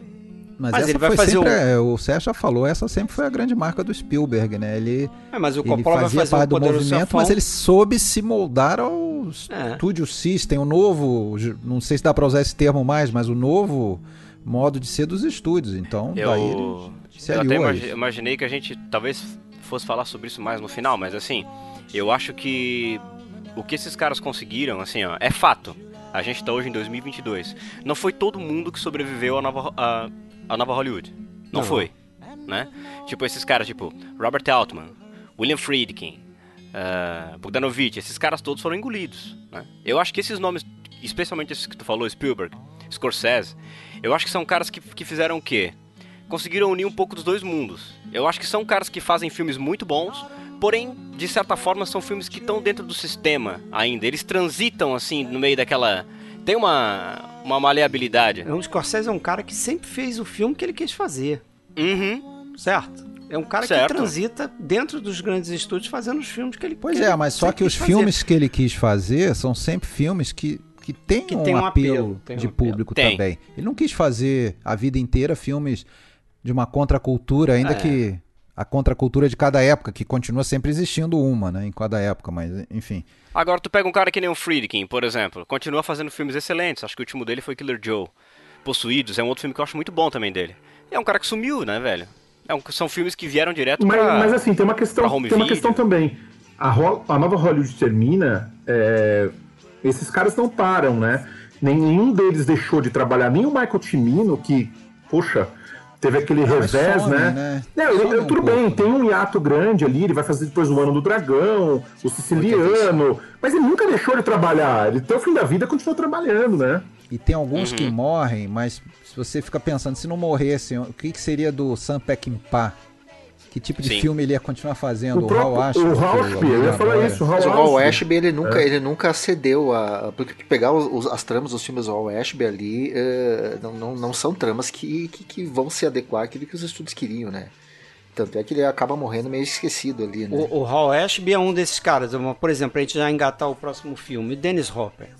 Dennis Hopper era um cara que não, não, ah, não decola. Monte Hellman desaparece também. Fazer um parênteses aqui, Fred, antes de você entrar no. no, no Sem destino. No Easy Rider. Porque tem uma pergunta lá de trás do chat ali que eu acho interessante a gente trazer aqui rapidinho, da Renata Teófilo. Vocês, vocês acham que o John Huston foi um dos velhos, entre aspas, a se adaptar bem à nova Hollywood, tanto como diretor como como ator? O que, que vocês têm a dizer sobre o senhor John Huston? Sim, eu acho que sim. Eu vejo ele muito presente como ator, né? Tá no Chinatown, onde mais? É, mas, mas eu. Mas, mas, como diretor também, né? Mas como diretor também, gente. Vamos lembrar, por exemplo, é o John Huston, ele fez em 67, 66. Noite de Iguana? Ele não, Noite de Iguana é um pouco antes. Ele fez o, o, Reflexo de Todos Nós, né, O Pecado de Todos Nós, com a Elizabeth Taylor, Marlon Brando, que era um filme com temática uh, muito forte, né? A questão homossexual dentro de um quartel. A Sombra do Vulcão, é. A Sombra do Vulcão é 80, mas o John Huston. Nos anos 70, tu tem, tem o Roy Bean, tem Roy Bean, tu tem O Homem que Queria Ser Rei, que são filmes que, pela maneira como eu trato os protagonistas, para mim se enquadra totalmente. Mas eu acho que o mais marcante dessa época dele, Fábio, é o Cidade das Ilusões, o Fat City, que é de 72, com Esse Jeff Bridges, entendeu? Que, que, que também é um filme muito. É muito nova Hollywood. Então eu acho que sim, eu, nesse ponto. É, eu acho que tem alguns diretores que conseguiram se, digamos que, é, se aproveitaram do momento não sei se aproveitar a palavra certa, mas conseguiram se adaptar bem àquele momento. Se o Elia Kazan também, né? É, fez filmes muito interessantes no final dos anos 60, começo dos anos 70, até o último Magnata, que é o último filme dele. O, o próprio Orson Welles ele transitou um pouco ali, ele era amigo do uhum. Peter Bogdanovich, foi influência Sim, por Bogdanovich. essa galera se enturmou, né? O é. John Huston atuou também em alguns filmes. Chinatown, por exemplo, né? É, ele tá também naquele, acho que é Caçada Sangrenta, que é o primeiro filme que conta a história do ah, o cara fez ali o. Que o DiCaprio ganhou o Oscar ali. E, e ele tá no o outro regresso. lado do vento, né, cara? Que em tese teria sido lançado quando? Era para ser lançado. Ali, 71, acho. Década de 70, né? É que não ficou o, pronto. O Fernando Miller, ele citou o Monte Hellman. No final, aí, quando a gente acabar de falar dos quatro filmes, acho que a gente vai poder citar outros filmes e diretores. Sim. E certamente o Monte Hellman vai. Talk. Ah, mas o, o Monte Hellman hoje ele tem um, um, culto de boa parte desses cinéfilos mais novos que é. reconhecem o, o é peso do Monte Hellman. Assim. Inclusive, ele dirigiu até recentemente, ele fez O Caminho para o Nada em 2009, Sim, que é um filme muito interessante. Muito é. Aí o ano de 67, que a gente já colocou didaticamente, tem dois filmes aí que abrem a nova Hollywood. Tem um outro filme também que vai refletir muito nesse que você vai abrir a, a, a ah, conversa sim. aí, que é o Easy Rider, em 67. The Só Trip. queria falar que é o The Trip, né? Eu vi hoje. É, viagem ao mundo ontem. da alucinação. É uma viagem mesmo. É. E, pô, eu vou dizer uma coisa, né, cara? É o tipo, é, é um, do, um filme assim que tematicamente toca no tabuzão mesmo, né? O filme é uma, praticamente do início ao fim, uma viagem, é uma de, viagem de, de, ácido é. do Peter Fonda, a né? História de uma viagem de ácido. Mas o outro filme do Peter Fonda é, é mais, talvez, fundamental pro, pro Sem Destino, com o Peter Fonda, né? Que é aquele The Wild Angels. Né? Porque diz o Peter Fonda que foi olhando uma foto do The Wild Angels, que tinha ele e o Bruce Dern numa motocicleta, que ele teve a ideia, ele teve o estalo de é, é, essa ideia que depois virou o Easy Rider, né? Isso está no livro do, do Peter Biskins. Eu acho que o William, não sei se vai lembrar disso. Mas ele fala que ele. Não lembro, não. Ele, ele, ele teve essa ideia, ele olha para aquela foto e ele fala: Porra, é isso, é isso. O, os cowboys de antigamente são os motoqueiros hoje. Então, dois caras numa, ah, em cima de uma moto cruzando o país. É, só que o caminho contrário, né? Os caras estão fazendo o é. caminho contrário, né? Caminho contrário. É, e tem uma história interessante, tá nesse livro aqui, ó, muito bom. Chama Cenas de uma Revolução, baita Cenas livro sobre Nova Hollywood. Tem uma história muito interessante que nessa época a Jane Fonda, irmã do Peter Fonda, estava filmando com o Bruce Dern. Ela estava fazendo aquele filme A Noite dos Desesperados, do Sidney Pollock, que é um filmaço também. Também vai estar 69, aqui filmaço. E ela conta que ela, ela falou, estava conversando com o Bruce Dern, e ela falou: Olha, meu irmão tá fazendo um filme novo sobre motocic... motoqueiros tal. Ele falou: Nossa, mas mais um filme de motoqueiros? A gente já fez uns 10 filmes de motoqueiro. Ela falou: Não, não. Esse é um filme diferente. Esse é um filme que não é, não tem nada a ver com o que vocês fizeram antes. E de fato foi entre aqueles filmes que foi a, a, a digamos, o, a pedra de toque. Ele foi o filme mais marcante ali que, que eles fizeram, digamos, com essa temática, né? E, e acabou ganhando, inclusive, um prêmio em Cannes de melhor diretor estreante para o Dennis E foi Cooper. um filme muito importante, até para essa questão dos estúdios, voltando a falar, que é um filme que os produtores olham para esse filme e falam assim: porra, esse tem que ser o um modelo. Os caras gastaram 360 mil dólares. Eu acho que o retorno deles, no primeiro, sei lá, no período ali de exibição do filme, foi coisa de 100 vezes mais o, do que. O Fred, foi 19 milhões de lucro. Eles gastaram então, menos de 500 mil e arrecadaram é, 19 milhões. mil dólares. 360. O Dennis Hooper, ele conta, o Dennis Hooper conta essa história de que em um cinema, um único cinema, eles recuperaram o que eles gastaram no filme. É, em uma sala só. Eles recuperaram. Doideira. Então, Esse assim, é um dos caras que um dos caras que ajudou a, o filme a acontecer foi Bob Raffleson. Isso, é, isso que eu ia falar, que esse filme é importante por causa, exatamente por causa da BBS, é. né, que é uma das principais produtoras nesse período, apesar de ter feito produzido pouquíssimos filmes, foram sete, oito filmes, seis, sete, oito filmes. É, só que aqui tem dois, né? Esse o Cada Um Vive Como Quer são dois filmes produzidos pela, pela BBS, que era uma junção do Burt Schneider, com Bob Rafelson e mais um cara, que agora eu esqueci, é Steven Blauner. Steven Blauner. Blauner, exatamente. Então era BBS por causa disso. Isso. B de Bob, B de Burt e S de Steven. Steven Blauner era amigo do, do Burt Schneider. O Burt Schneider era um cara nascido em berço de ouro. Ele era filho do, do cara que na época era o, o, o, o cabeça do de estúdio do, da Columbia Pictures, né? Então Burt Schneider ele cuidava ali da Scream Gems, que era uma, uma empresa subsidiária da Columbia. E o, o, o Bob Rolferson e o Burt Schneider eles fizeram grana pra cacete com uma produtora chamada Ray, Raybert, porque eles criaram o Monkeys. Os Monkeys. Lembra dos Monkeys? Os Monkeys Aquele... virou filme, depois foi o primeiro filme dele, do, foi do, do Bob Bob mas os Monkeys, para quem não, nunca ouviu falar, era tipo uns Beatles fabricados é. para televisão. Os caras juntaram quatro carinhas novos, faziam música. Dizem que os Monkeys criaram um videoclipe, né? O, na verdade, a, a série, é. ela começou, na verdade, parodiando a Bitomania, né? É. é o próprio Hefferson conta isso, ele fala que quando, ele teve, quando eles tiveram a ideia, ele falou, a gente quer fazer uma coisa, é, a gente quer fazer a versão americana dos Reis do Iê do, é. do, do, dos Beatles, né? Da Hard Day's Night é, dos Hard Day's né? Night. Aí fez o Red, né? Red. Esse filme aí do. Que é um filme bem legal, viu? Eu acho eu bem legal. Vi, cheguei a ver. Eu acho assim um filme experimental, tem bastante coisa interessante. Ele parece que ele vai para um caminho do tipo Reis do. do, do o, o Hard Day's Night. Hard Day's Night. Parece que ele vai por esse caminho, mas ele tem uma montagem ousada, ele usa imagens do Vietnã da época, é um filme contestador. É. É, achei, achei uma experiência bem interessante.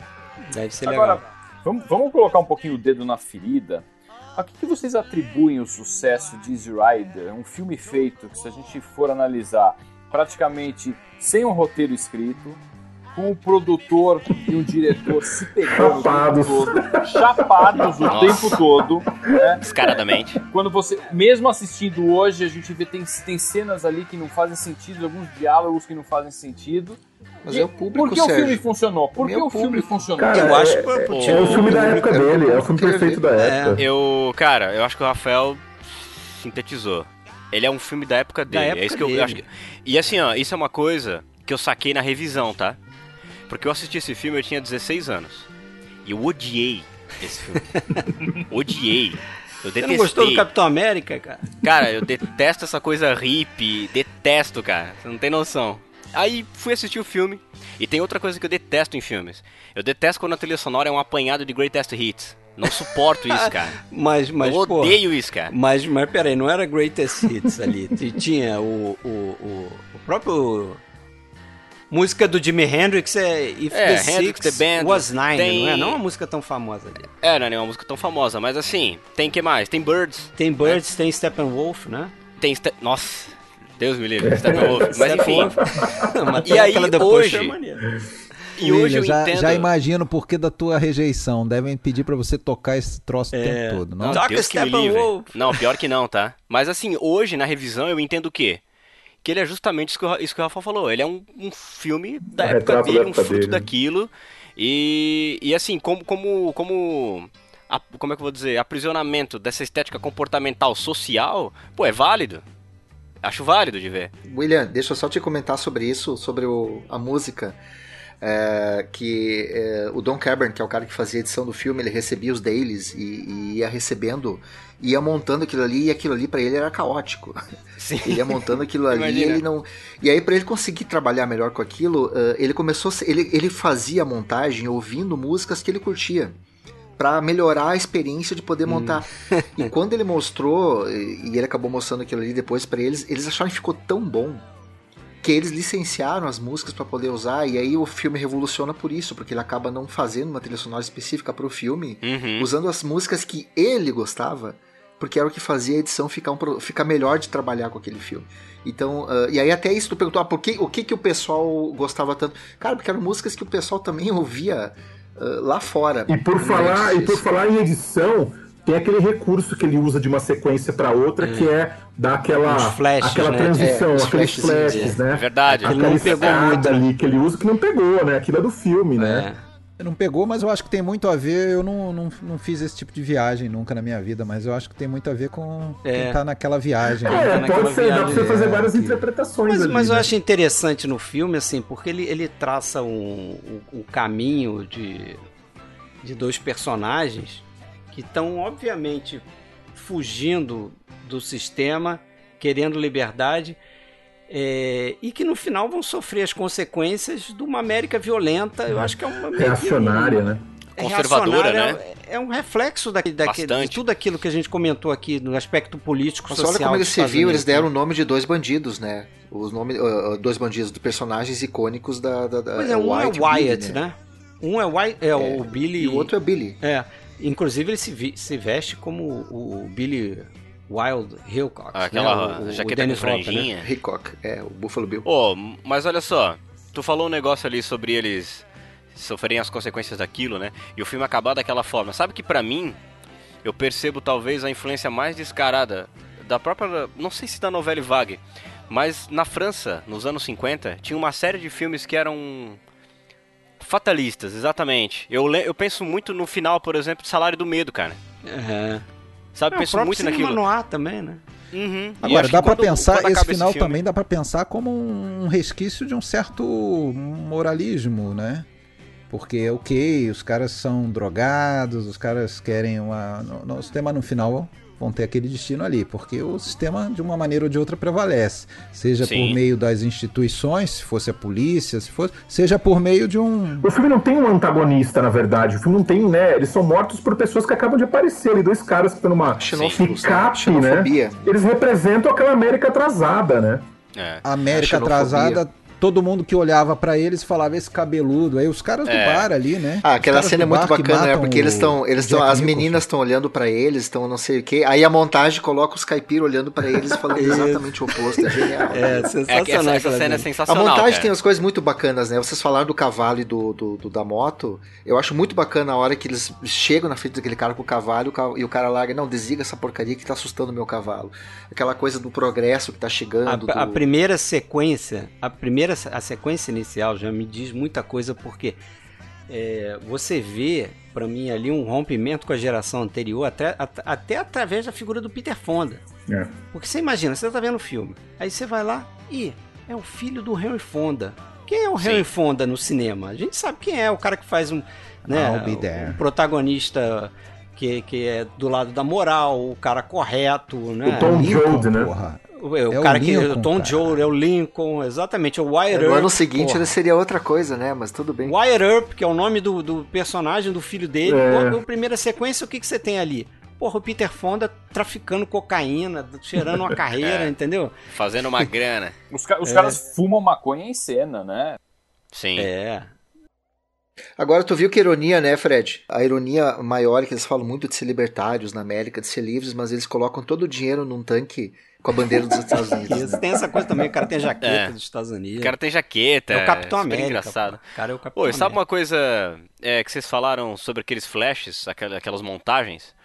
Me lembrou muito o que o, o que o Nicholas Rugg vai fazer em uma série de filmes deles depois, cara. É verdade. Esse, essa, essa montagem Até aí. no cara. Walkabout, acho que tem. No Walkabout. No Walkabout tem, no Inverno de Sangue tem, no filme com o David Bowie é, lá, o, é o Homem Caiu na Terra tem, no filme com Art Garfunkel também tem. E tem uma, uma coisa aí que, que, que, é parte da montagem também, não sei se vocês reparam, quando o Peter Fonda, mais pro final do filme, eles entram naquele prostíbulo lá, que era o. Até a gente não falou, né? Mas o personagem Jack Nicholson, o filme importantíssimo pro Jack é. Nicholson, esse aqui também, né? Sim. Uhum. É, para começar a construir essa persona dele. Mas eles entram naquele prostíbulo que o Jack Nicholson tinha recomendado para ele. O Jack Nicholson, spoiler alert, o Jack Nicholson morre no meio do filme. Aí eles entram naquele prostíbulo, o Peter Fonda olha para uma coisa que está na parede, tem uma inscrição falando sobre a morte. E quando ele olha para aquilo ali, tem um flash rápido de uma moto pegando fogo visto pegando de cima. Fogo. Que é, o, que é o destino ele dele, tem um né? vislumbre do, do, destino dos dois. E não vamos esquecer daquela sequência impressionante do cemitério, né? É. Impressionante. que é longa, hein? Né? Você sabe é que aquela, aquela parte... Foi a primeira ali, sequência, né? Foi a primeira, foi a primeira sequência a ser feita, né? Porque o Burt Schneider... É, como é que a BBS entrou nessa história aí, né? Eles começaram a fazer esse filme pela AIP, aquela American International Pictures, acho, que era o nome, que era lá o que tinha o Roger Corman, né, que era meio que o paizão dessa galera também. A gente não citou muito o Roger Corman, mas é um cara que abriu portas para esse pessoal todo, inclusive o Jack Nicholson, o Dennis Hopper. Só que eles não queriam o Dennis Hopper dirigindo o filme, né? Não estão muito seguros a respeito disso. Não queriam também aquela sequência inicial de os caras traficando será, né? drogas e tal. Né? Pois é, porque será, né? O cara não muito confiável. Só que o Burt Schneider que aí é da BBS, eles acabaram bancando o filme e o Burt Schneider falou pro Dennis Hopper, ó, toma uma, você pega uma câmera 16mm aqui, vou te dar um 16mm, tu vai lá no Mar de Grass, lá, filma alguma coisa, né? E é o que a gente vê no filme, né? Parece que ele foi lá e foi aquela confusão. Tipo, Já tinha... O Peter Fonda disse que ele é tão bom produtor acabado, que né? ele conseguiu se atrasar que ele esqueceu as datas Mardi Gras quando eles chegaram tava acabando. a gente vai gravar tudo na corrida. Uma coisa rápida, aquela frase do Peter Fonda, quando ele fala alguma coisa assim, nós perdemos tudo, nós fracassamos, é, aquilo lá é muito marcante também, é, inclusive nos livros que eu tenho aqui, dizem que foi muito, gerou muita discussão essa frase, né, porque o, o Peter Fonda fala, né, nós fracassamos, nós não conseguimos, mas o que que eles fracassaram no quê? Né, o que que eles não conseguiram? Sempre abriu uma, uma discussão aí.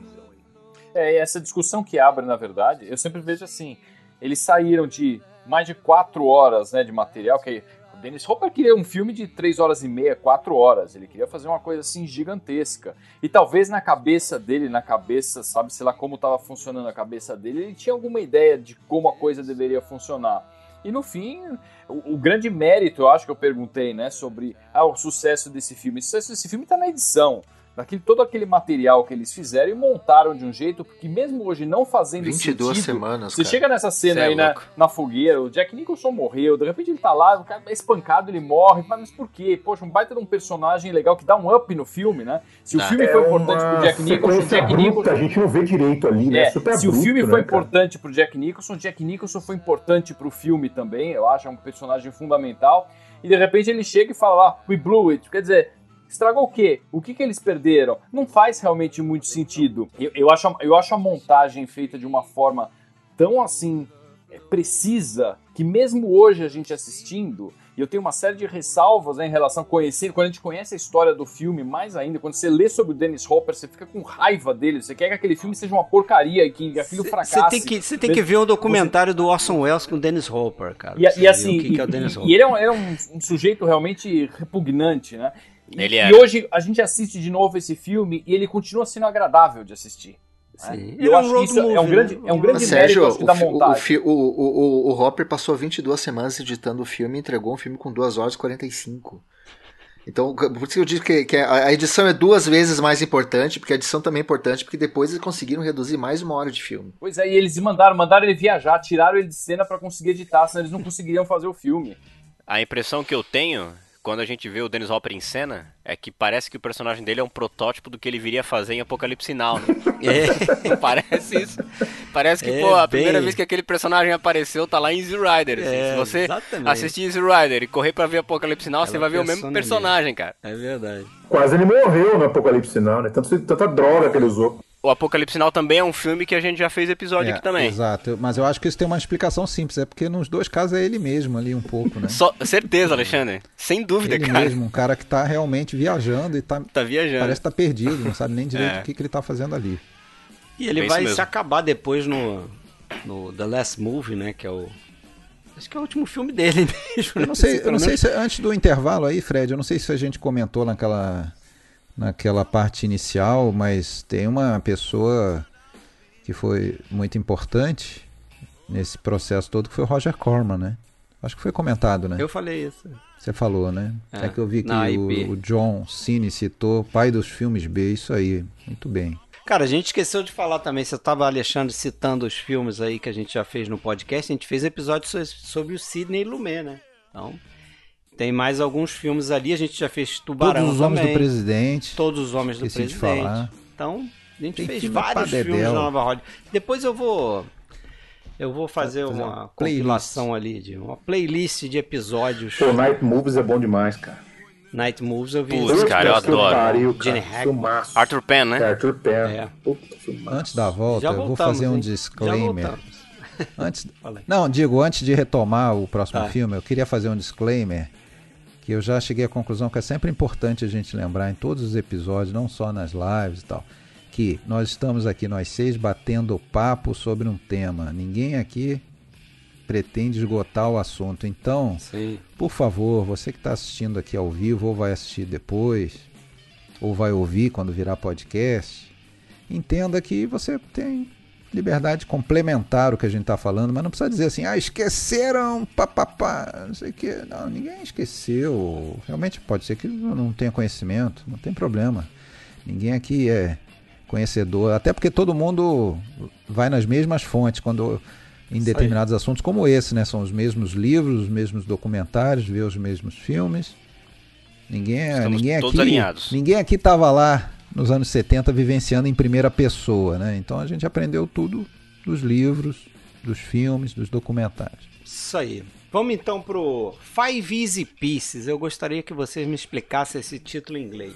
Eu, não Eu acho que tem a ver com peça musical, piece, peça musical, ah, já que ele é um pianista clássico. É, na verdade, parece que é um, é um livro de iniciação para piano, né? Five Easy Pieces são, hum. são cinco peças fáceis para quem está começando a aprender a tocar Olha piano. Olha né? só, faz é todo sentido agora.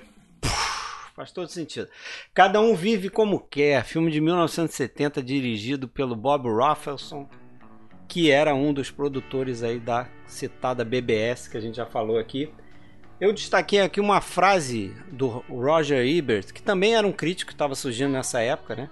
Também, os críticos mais importantes dos Estados Unidos, que ele falava o seguinte: Em 1970, antes e depois, a maioria dos filmes americanos era centrada em heróis que definiam o plot do filme, né? Definiam a história ocupavam ele e faziam o plot acontecer. Five Easy Pieces é sobre um, um personagem que não se encaixa no filme. é bem isso. Não tem uma cena onde ele se sente confortável com as pessoas que estão ao redor dele em nenhum momento que ele se sente em casa. Então acho que é o personagem do Jack Nicholson nesse filme é bem isso aí que o Roger Ebert falou e bem mais. Você eu... não sabe exatamente o que ele quer. E acho que nem ele sabe o que ele quer. É um cara que não se enquadra, né? Não se enquadra. Onde ele quer chegar? Ele é. não termina nada, né? Ele, ele não termina nada e, e, e, é mais um desses filmes que eu lembro que o, o Fábio citou isso sobre um outro, que agora não vou lembrar, que o personagem não muda. Você fica. Na, esse filme eu, eu acho interessante porque ele te, ele, te, ele te tira assim dessa zona do conforto. Porque você está assistindo o filme primeiro, não sei a percepção que vocês tiveram, é a segunda vez que eu vejo o filme. Mas você, quando começa a assistir o filme, você não se dá conta que o personagem do Jack Nicholson não pertence àquele mundo dele Não, ali, Exatamente. né? Ele tem uma namorada que é uma garçonete, ele trabalha lá com um lance de, de estação de petróleo, né? Uma coisa bem de, de, de peãozão mesmo, né? De e tá bom, ele tem, vive, ele, ele tem um amigo lá que é meio bobão e tal, mas aí você começa a se dar conta que ele, em alguns momentos ali, ele parece que não pertence àquele mundo ali. Quando Até ele que sobe no caminhão de mudança e toca é, piano. você que nunca imaginaria um cara ali com aquele background, né? Subindo tocando Chopin, ele toca É. Chopin na Uhum. traseira do caminhão. Mas como no assim? meio da estrada, no meio do É. engarrafamento. É, E aí, se- quando se ele e encontra se ele a tá irmã- perdido na vida, né, Fred? A gente também não entende bem sobre o que, que é o filme, né? É, onde vai é um, caminhar aquilo? A história desse cara, de onde ele Isso. veio, pra onde ele vai, né? É, eu acho, eu acho esse um ponto importante também que que eu acho que de repente não é um filme que vai agradar todo mundo. E é uma coisa que também antes não me agradaria, sendo bem sincero, né? Mas você vai começar a ver um monte de filme, você começa a se acostumar com esse tipo também, esse tipo de filme também, que é mais um filme de personagem, né? E não é um filme de plot, é um filme de personagem. Eu tá acho que isso é uma das características da nova Hollywood que a gente está falando Também, hoje, né? muito filme de essa, essa rejeição ao, ao plot tradicional, com início, meio e fim, compreensão de tudo. É, um te- é uma questão de tema, né? Porque olha só, é, o cara ele é um covarde, ele é um egoísta, mas essa coisa assim, é um cara que, por exemplo, ele não diz adeus pra ninguém, ele não se ele não se responsabiliza por nada, avisa fulana que eu estou indo, etc e tal. Quando ele começa a se encontrar em alguma coisa, num emprego, num relacionamento, ele cai fora. Ele não consegue seguir com aquilo. E, e é curioso porque essa coisa de romper com geração anterior, é, ao mesmo tempo que você pensar em si mesmo era algo que eles queriam, então é uma coisa assim, que bom, é uma geração que está querendo buscar um novo caminho. Ao mesmo tempo eles eram egoístas a ponto de eh, você não, não, não querer ter responsabilidade ou justificar alguma coisa que vinha antes. Por isso que eu acho muito legal, porque ele é um personagem que ele resume boa parte do que está acontecendo naquele momento, daquela geração, daqueles filmes. É um cara que não tem destino, que não consegue manter laços, que não consegue se justificar, que não sabe onde. Aí a gente lembra o final do Primeira Noite de um Homem. Mas que ao mesmo tempo não conseguiu deixar totalmente o passado pra trás, né? Que ao mesmo tempo ele tá, ele tá com uma dívida ali, ele tá com uma dívida né? aqui, ali, né? E isso Eu acho incomoda que- ele, Isso né? incomoda. Eu acho que a impressão que o filme passa é de que ele é o recorte de uma jornada, assim, né? A gente não chega a ver necessariamente ele se livrar desses estigmas, mas a gente sente como se fosse o recorte de uma de uma jornada mesmo, é um recorte aquilo, né? E uma coisa que também é uma característica que eles pegam de fora, né? é, da nova Hollywood quando foge dessa coisa do plot, é um filme que não tem didatismo, né? Ele não se preocupa em te situar, espaço, tempo. Que é uma coisa que eu gosto muito quando assisto os primeiros filmes do Malik, né? Que é um cara. Putz, esses dois primeiros filmes eu adoro, cara. E ele não se preocupa com nenhum didatismo, assim. Eu quero só recortar isso aqui e tá aqui, tire suas próprias conclusões. E ele não É te os, dois filmes, enquanto os dois espectador. filmes dele que tu fala que são personagens iguais, né? Que estão perdidos no mundo, que estão assim. Eles não colocam isso de uma forma clara no filme, mas analisando o personagem, se vocês pararem para pensar e com um, um pouco de conhecimento sobre a doença, o personagem do Jack Nicholson ele é um cara deprimido. Ele tem um diagnóstico de depressão, ele tem algumas coisas muito claras de uma pessoa deprimida, que é esse embotamento afetivo que ele tem, mesmo com a namorada tá do lado dele, ele não tá nem aí, ele não tá nem aí para ninguém. Quando ele vai visitar a família, Ele maltrata. ele não tá aí pra É. ninguém também. E uma outra característica que ele tem, que a gente percebe isso de uma forma muito clara, é o que se chama de anedonia, que é uma impossibilidade da pessoa sentir prazer com qualquer coisa que seja. É, até é a- muito- o personagem da, da Karen Black fala pra ele, né? Você nunca tá satisfeito. você Nunca, então, se ele não sente prazer satisfeito com nada. absolutamente nada, ele é um sujeito deprimido, ele é um sujeito É, como o Rafael falou, ele maltrata ela porque justamente é alguém que demonstra preocupação com ele. E isso é uma perspectiva de um laço. É é interessante que ele maltrata ela por conta do carinho que ela tem exagerado com ele, né?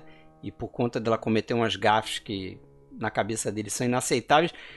Só que quando chega no final do filme e aquela senhora, naquela reunião lá, na casa do pai dele, começa a apontar para ela né, uma tendência da, da- da- né, de um, de um, de um tipo de classe, não sei o que. Começa a dar um discurso. Intelectualismo ali. Chato pra cacete. Intelectualizado, chato pra cacete. Ele defende ela, né? Porque ele também não Porque tolera. ele se reconhece nela ali também. né? Isso, né? ele também não tolera aquele ambiente ali, que é o ambiente que ele foi criado. Na verdade, você tem dois mundos ali se misturando, né? Você tem. Tanto é que quando, quando ele volta Isso. pra casa dele, ele não leva ela, ele coloca ela num motel, né? É como se ele dissesse o seguinte: é. você não pode entrar lá porque você não é daquele universo. Você não faz parte daquilo.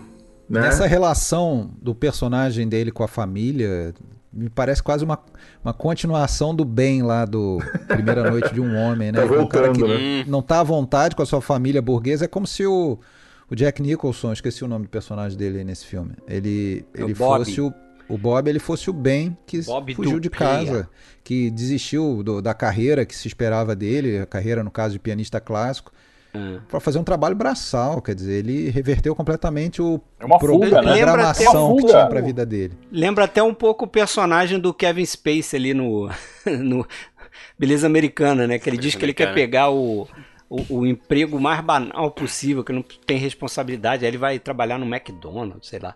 Mas sabe que o, o nome do personagem Bob não é por acaso, né? Dizem que a Carol, Carol Eastman, que é uma das roteiristas do, do filme, a história do Bob Rafelson, ela se inspirou muito no, no, no Bob Rafelson, porque o Bob Rafelson também é um cara que veio de uma, de, um- de uma família abastada, é um cara que saiu para fazer a vida dele, é um cara, para você ter uma ideia, é- é, foi DJ em, Tó- em Tóquio quando teve que servindo exército, um cara que trabalhou, fez legendagem para Shoshiku, olha só, Alexandre para aquele estúdio japonês, ele fez le- legendagem para o estúdio. Então, um cara que fez várias coisas, tocou em, em banda de jazz, tocou bateria. Então, um cara que metia as caras mesmo, né, para conseguir as coisas que ele queria. E, e dizem que ele era meio assim também, meio, né, parecido com o personagem do Jack Nicholson. É, o cara é, é um salto, né? Você imaginar que o cara veio de uma família intelectualizada, culta, é, e o cara vai ser operário, né? Vai extrair petróleo. Então é um, um rompimento monstruoso, né? O que, que aconteceu com esse cara, né? Então sempre acho que fica meio aberto. Por que, que esse cara foi embora? Porque ele fugiu, né? E é um cara que continuou fugindo das coisas, continuou fugindo do mundo, né? Eu, eu gosto muito desse personagem. Eu acho que. E o final, a, a conclusão né, do filme, eu acho perfe... é, é espetacular. É, É- um é final espetacular. perfeito. Covardia pura, né? É maravilhoso esse final, final total, desse né? Você vê, tem a, tem a hora que, o- que o amigo dele é preso e tá com uma criança, né? E eu acho interessante a questão da montagem ali, porque ele diz: ah, avise fulana, tipo, avise a mãe da criança, avise a, a esposa dele. A gente em nenhum momento vê isso acontecer. Tanto é que depois, quando ele encontra de novo a, a garçonete, ele pergunta: ah, você soube do fulano? Dá a entender que ele não teve sequer coragem de, de, de, de encarar Caralho. a esposa do amigo, ah, porque isso não faz parte dele, essa coisa de encarar os problemas. Pouco antes ele já tinha pedido demissão. Então, como o Rafael falou pra mim, é um, é um dos personagens mais bem escritos e mais bem interpretados dos anos 70. É, e talvez o que mais consiga resumir, mais até do que o personagem do Dustin Hoffman ali, o que, que é aquela geração. Acho que um complementa o outro, mas é aquilo ali é o reflexo, né, que chegou mais adiante, assim, e é, e é o ponto de, de, de ruptura que a gente se encontra com aquela Tem uma geração. questão, assim, tem uma questão antes. interessante também que eu acho, que é quando ele vai estar quase para partir, para ir voltar para casa dele, ele arruma a mala, ele comunica para a namorada que ele tá indo embora, tal, ela fica naquele, naquele, naquela bad ali, né? E ele vai no carro, cara, ele se debate dentro do carro, né? Tipo, a consciência dele tá pesada. Ele fala, meu, eu preciso voltar e levar ela comigo. Ele não quer levar ela, ele não quer, mas Ele ele xinga ela, né? dela, né? Nunca. Ali ele teve Ali algum ele teve algum senso, senso de, de, consciência de- ali, né? E ali é o seguinte, o senso ainda, ainda é falho, porque assim, ele xinga ela por estar com a consciência pesada, né? Ele xinga ela. E uma coisa que eu acho muito legal nessa sequência, e que eu acho muito bem escrito, é que assim, a gente não sabe nada sobre esse personagem. Alguém falou, acho que foi o Fred, que a gente vai descobrindo que ele tem um. Um passado, uma vida elitista e tudo mais. E, Aquela pô, cena do chega- piano é legal, né? Cara, e assim, ô Fábio, tu, tu, tu- como é que eu vou te dizer? Tu, tu tá esperando ele chegar numa casa humilde, aquela coisa, pô, chega um puta de um casão, cara. A galera lá conversando, todo mundo tem um puta conhecimento cultural. É aquele outra América, né? Caraca, e a sensibilidade, daí, né. William? Porque aquela cena que estão tocando piano e tem aquele plano que vai conduzindo por todas as fotografias da família Sim, e deu. cara. Aquilo é o suficiente pra tu entender tudo. Não, e, e só o fato de a casa ficar numa ilha, você já vê que tem uma tem uma separação ali, né, cara? É, essa, essa Sim, coisa da cara. ilha me pegou muito também. Falei, meu, uma ilha, né? O cara vai pra uma ilha, como se estivesse indo pra outro, sei lá, outro mundo, né, cara? A parte ali.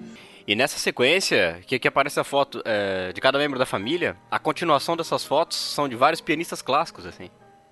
Pô, é, é, sensacional, cara. É, é, um filme que tem um, um, plot tão simples, né? Mas quando você analisa esse filme, ele tem tantas camadas, é tão profundo aquilo que a gente tá vendo, né? Um personagem tão rico, é, e ainda. E você falou bem, né, Fábio, a interpretação do Jack Nicholson, para quem sempre costuma dizer, ah, o Jack Nicholson sempre interpreta o Jack Nicholson. E a gente sabe que não é bem cara, assim. Cara, mas sabe uma coisa que eu me peguei pensando quando eu vi esse filme recentemente? É o seguinte: às vezes a gente tá numa bolha e não sabe, né? Eu acho que esse cara, a, a, às vezes a gente tem estar dentro de um espaço onde a gente tem contato com a alta cultura, com a alta intelectualidade, é, com, sei lá, com tudo que tem de melhor, só que a gente está numa bolha, cara. Eu acho que ele se sentia assim, sabe? Meu, eu tô dentro de. Eu tinha, sei lá, eu cresci numa puta de uma família, tô aqui dentro, é, tenho acesso a, a, a algo é, muito fino, muito refinado mas, cara, ele tá numa bolha, ele não se sente, ele tem que escapar dali, né? Ele tem que fugir dali. E a gente entende isso, eu entendo muito isso. Claro não pelo pai, porque o pai não fala, a gente não sabe como o pai era antigamente. Se era um pai autoritário, quem que era aquele cara, a gente não sabe. Mas os irmãos, me parece que tem algum probleminha ali também, entendeu? A irmã, principalmente, né? É. É, é interessante. Não era muito é, sadio. É que a, a, perso a personagem que, que menos conhece ele de todo o filme, é a única que confronta ele e fala de verdade na cara dele. E que é uma invasora. E que, que é, aquela, aquela estudante. Também, né? É, que é aquela estudante que, que vai casar com o irmão dele. É, uma, ele chega, eles estão ensaiando, né? Ele chega um dia, ele acorda de manhã e ele vê a família ali tocando. O irmão dele vem, olha para ele e fecha a porta na cara dele. Quer dizer, ele teve a audácia de recusar aquele universo, sabe? Então, é, é, isso aí também, essa polarização entre quem você é, quem nós somos, e você quis fugir. Ele percebe que ele não faz mais parte daquilo. Eu acho que aquela cena ali é emblemática. Uhum. O cara ainda dá um sorrisinho para ele, um sorriso, ah, legal você tá aqui, pá, ele fecha a porta na cara dele. Tem outra Você tá falando da Fred, você tá falando da personagem da Susan Anspach. Isso, exatamente. Eu acho Isso. que é Catherine. Que ela, essa personagem, eu acho que ela representa um ponto de consciência nele também ela mexe com ele, né? Você dá a impressão que, meu, se ela falasse. Pelo menos é, momentaneamente. Né? A impressão que tem que daqui a ele pouco tem ele, uma identificação com ela, porque ela também não é daquele mundo, ela também não é daquele lugar, de certa forma. E se ela falasse pra ele, vamos embora, ele ia. E na hora, eu tenho certeza que ele ia embora. Entendeu? Ia. Ele estava disposto a fugir com ela. Mas mas ele ia abandonar Mas ele ela também, depois. Provavelmente, é, provavelmente. Mas ele se identificou com ela, sabe? É, ela, como ele, eu acho que ela não estava muito totalmente inserida naquele universo ali ainda. Ela estava meio que vagando ali, entendeu? É, agora o problema é que, infelizmente, né, pro, esse filmaço às vezes passa desapercebido quando a pessoa olha a filmografia do Jack Nicholson, né? Perto de Iluminado, Estranho no Ninho. Aquelas overacting, né? e tantos outros, né? A primeira indicação dele, né? Ao Oscar. É, não, a primeira é coadjuvante no Sem Destino. Ah, no Sem Destino, é. No Easy Rider, é. Mas aí ele faz uma sequência, né? Porque você vê, ele fez esse em 70, em 70 depois ele vai fazer em 72, 73 ele faz o, o, a última missão do Auschwitz, que é um filmaço também. Aí 74, Chinatown. 75 ele faz Estranho no Ninho e o Profissão Repórter, né? Estranho Nossa, Poxa, cara, é um negócio é, assim. Louco. Aliás, os três, né? A gente pega ali, você pega o Hoffman, o é absurdo, Nicholson, o Patino, Patino. O Patino, que o Patino também, e depois o, e o De Niro junto a esses quatro, eles são os donos da...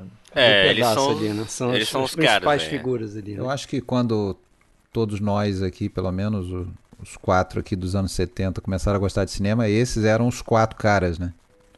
São aqueles é. caras que ficaram para nós como os grandes atores do, do momento. Ainda, e aí tem uns, uns né? secundários ali também, né? Tem o Roy Scheider. Sim, o Gene Hackman, né? O Gene Hackman foi muito foda. Dreyfus, Christopher Walken, Gene Hackman. Agora, tem uma coisa, né? Isso não é novidade, a gente volta e meia fala isso, mas o, os iluminados aí que dão os títulos brasileiros gostam muito de estragar, né? Nesse episódio mesmo, né? Primeira Noite de um Homem, são títulos que afastam mais do que atraem para mim.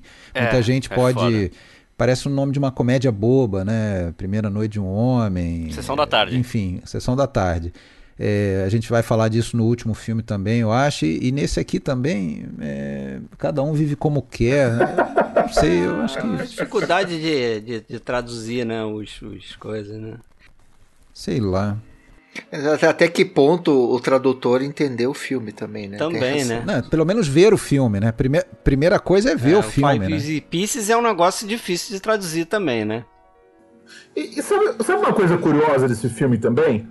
A cena mais famosa desse filme, que entrou pra história, é a cena do restaurante é da, da lanchonete, né?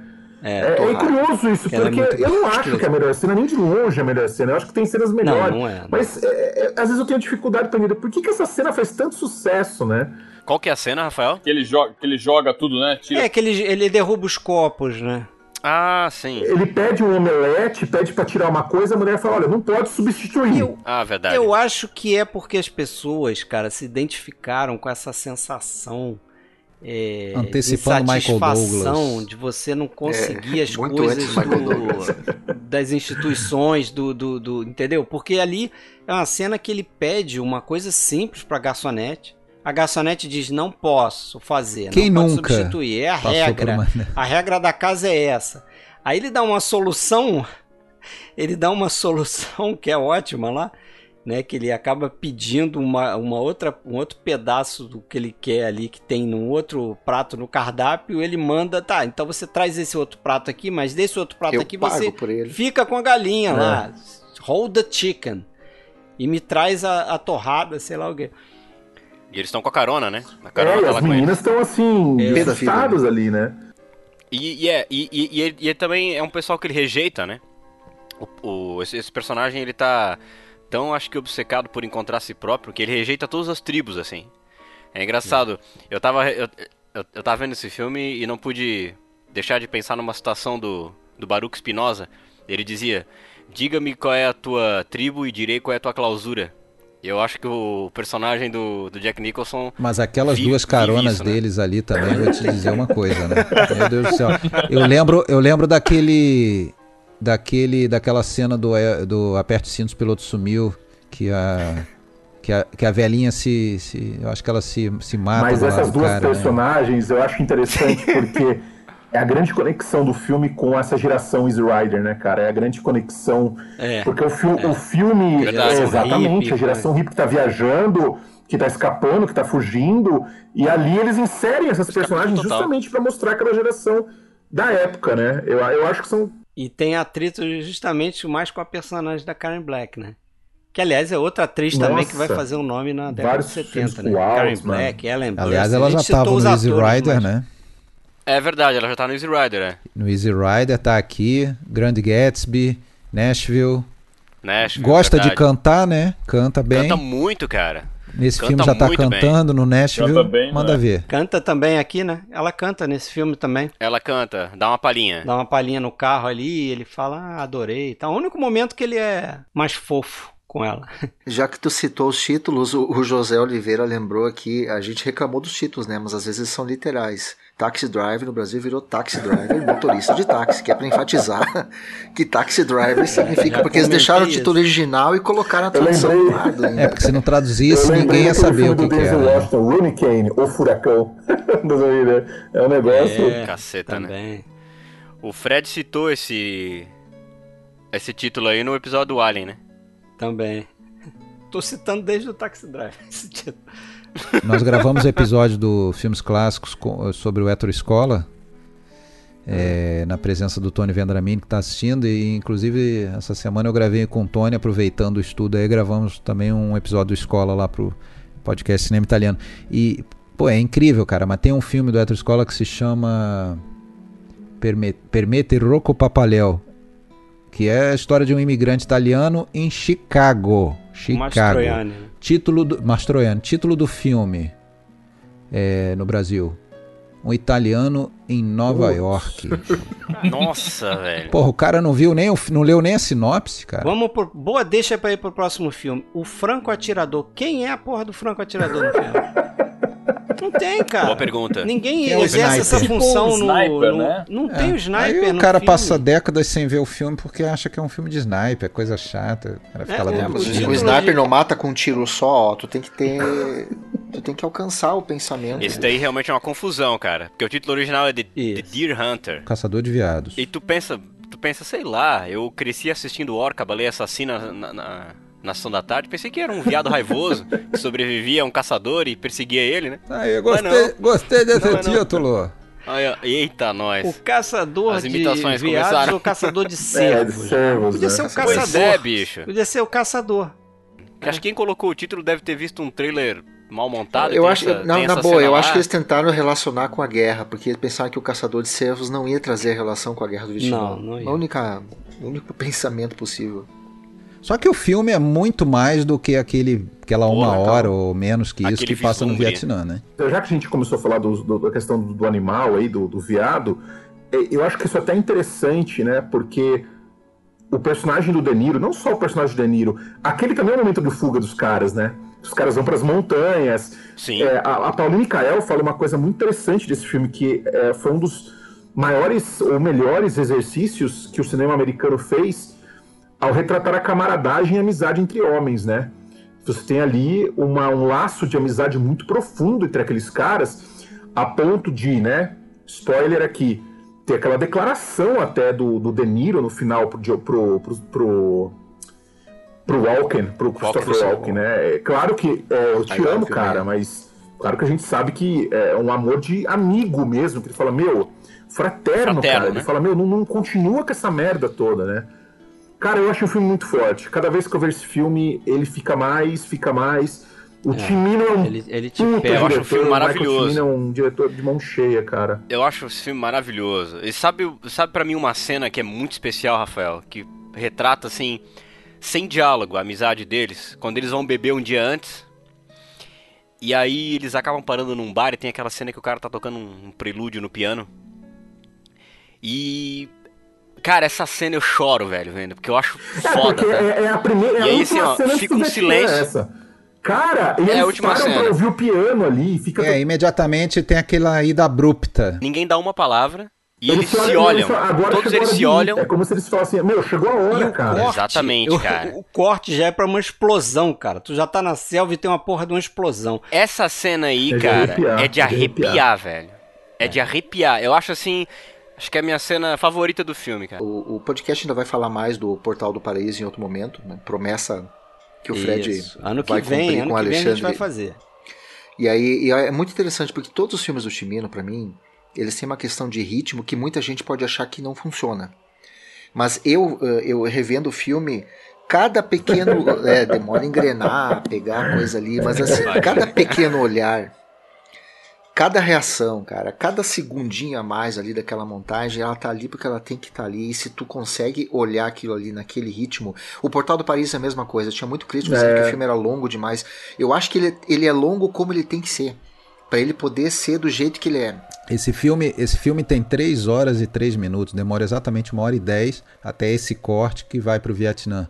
E cada cena ali é essencial. Dá né? para tirar o que dali? Não, e, o, e o Vietnã não teria o, o Vietnã não teria o impacto que acaba tendo se não tivesse essa hora antes, né?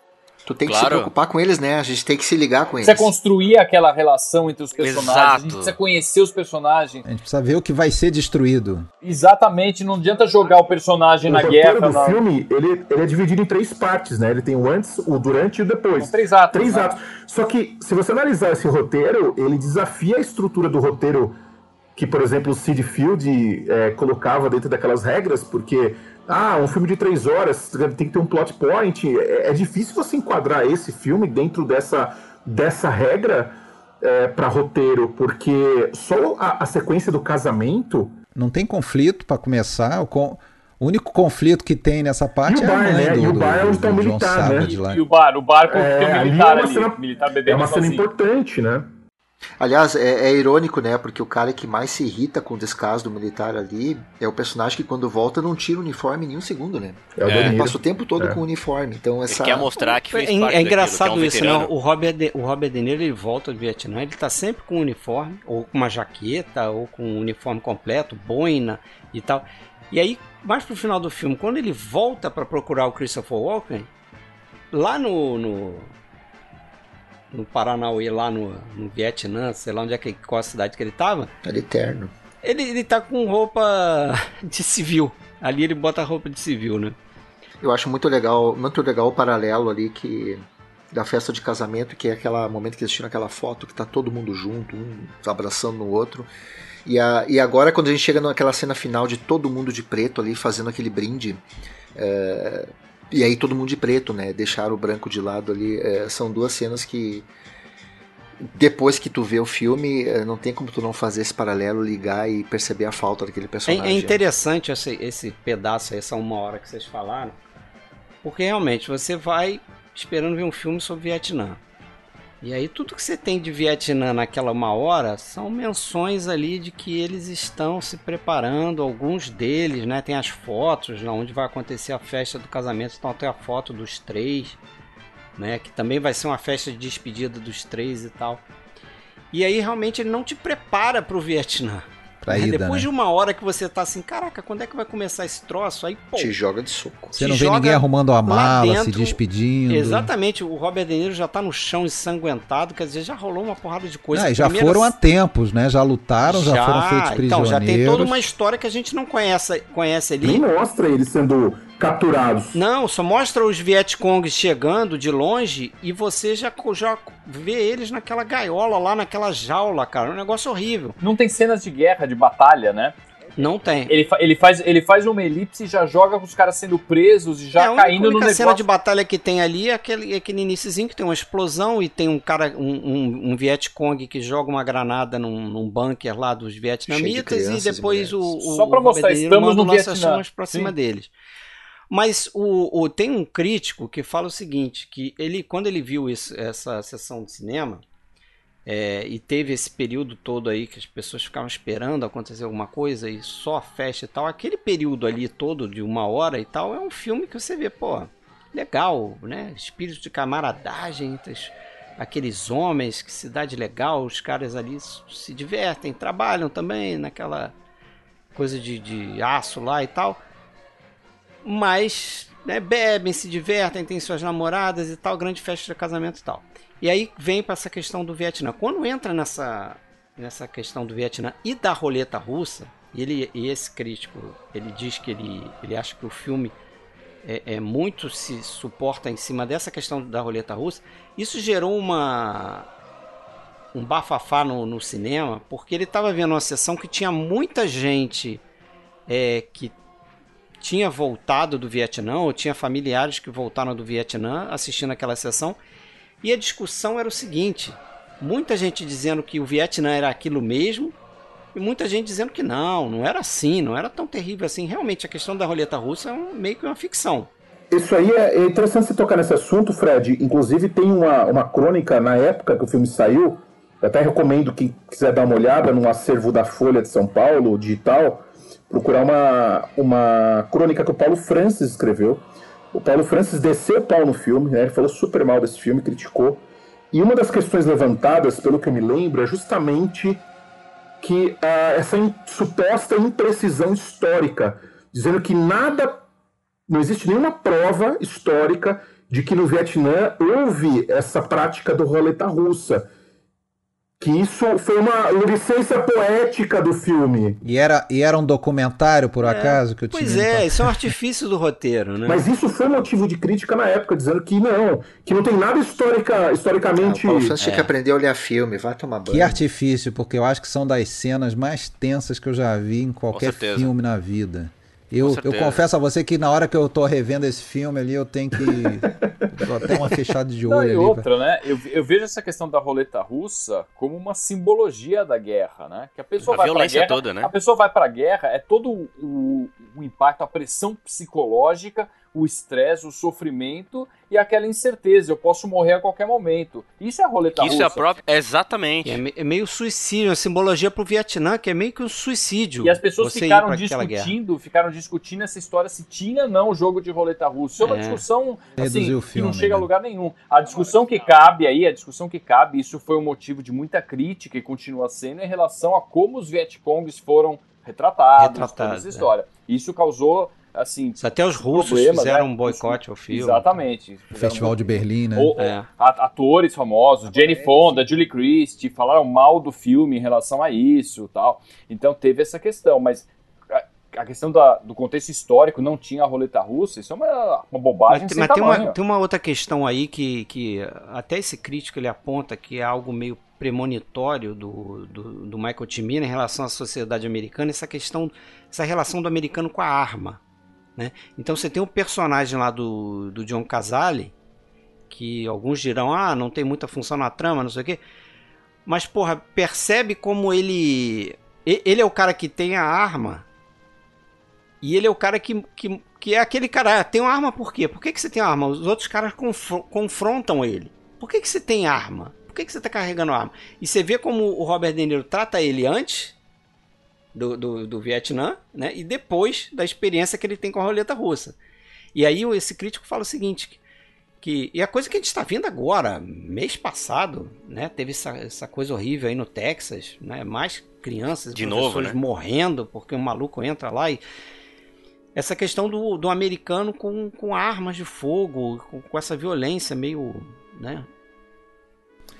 O John Wayne fez sua última aparição pública na cerimônia do Oscar de, de 79 para entregar o, o prêmio para esse filme, né? Que curiosamente ele tinha feito o filme heróico, né? Sobre os Buenas Verdes. Ah, Buenas Verdes. Então imagina o desconforto dele, porque é, é, é, é, o filme que mostra o quê? Os caras capturados já, né?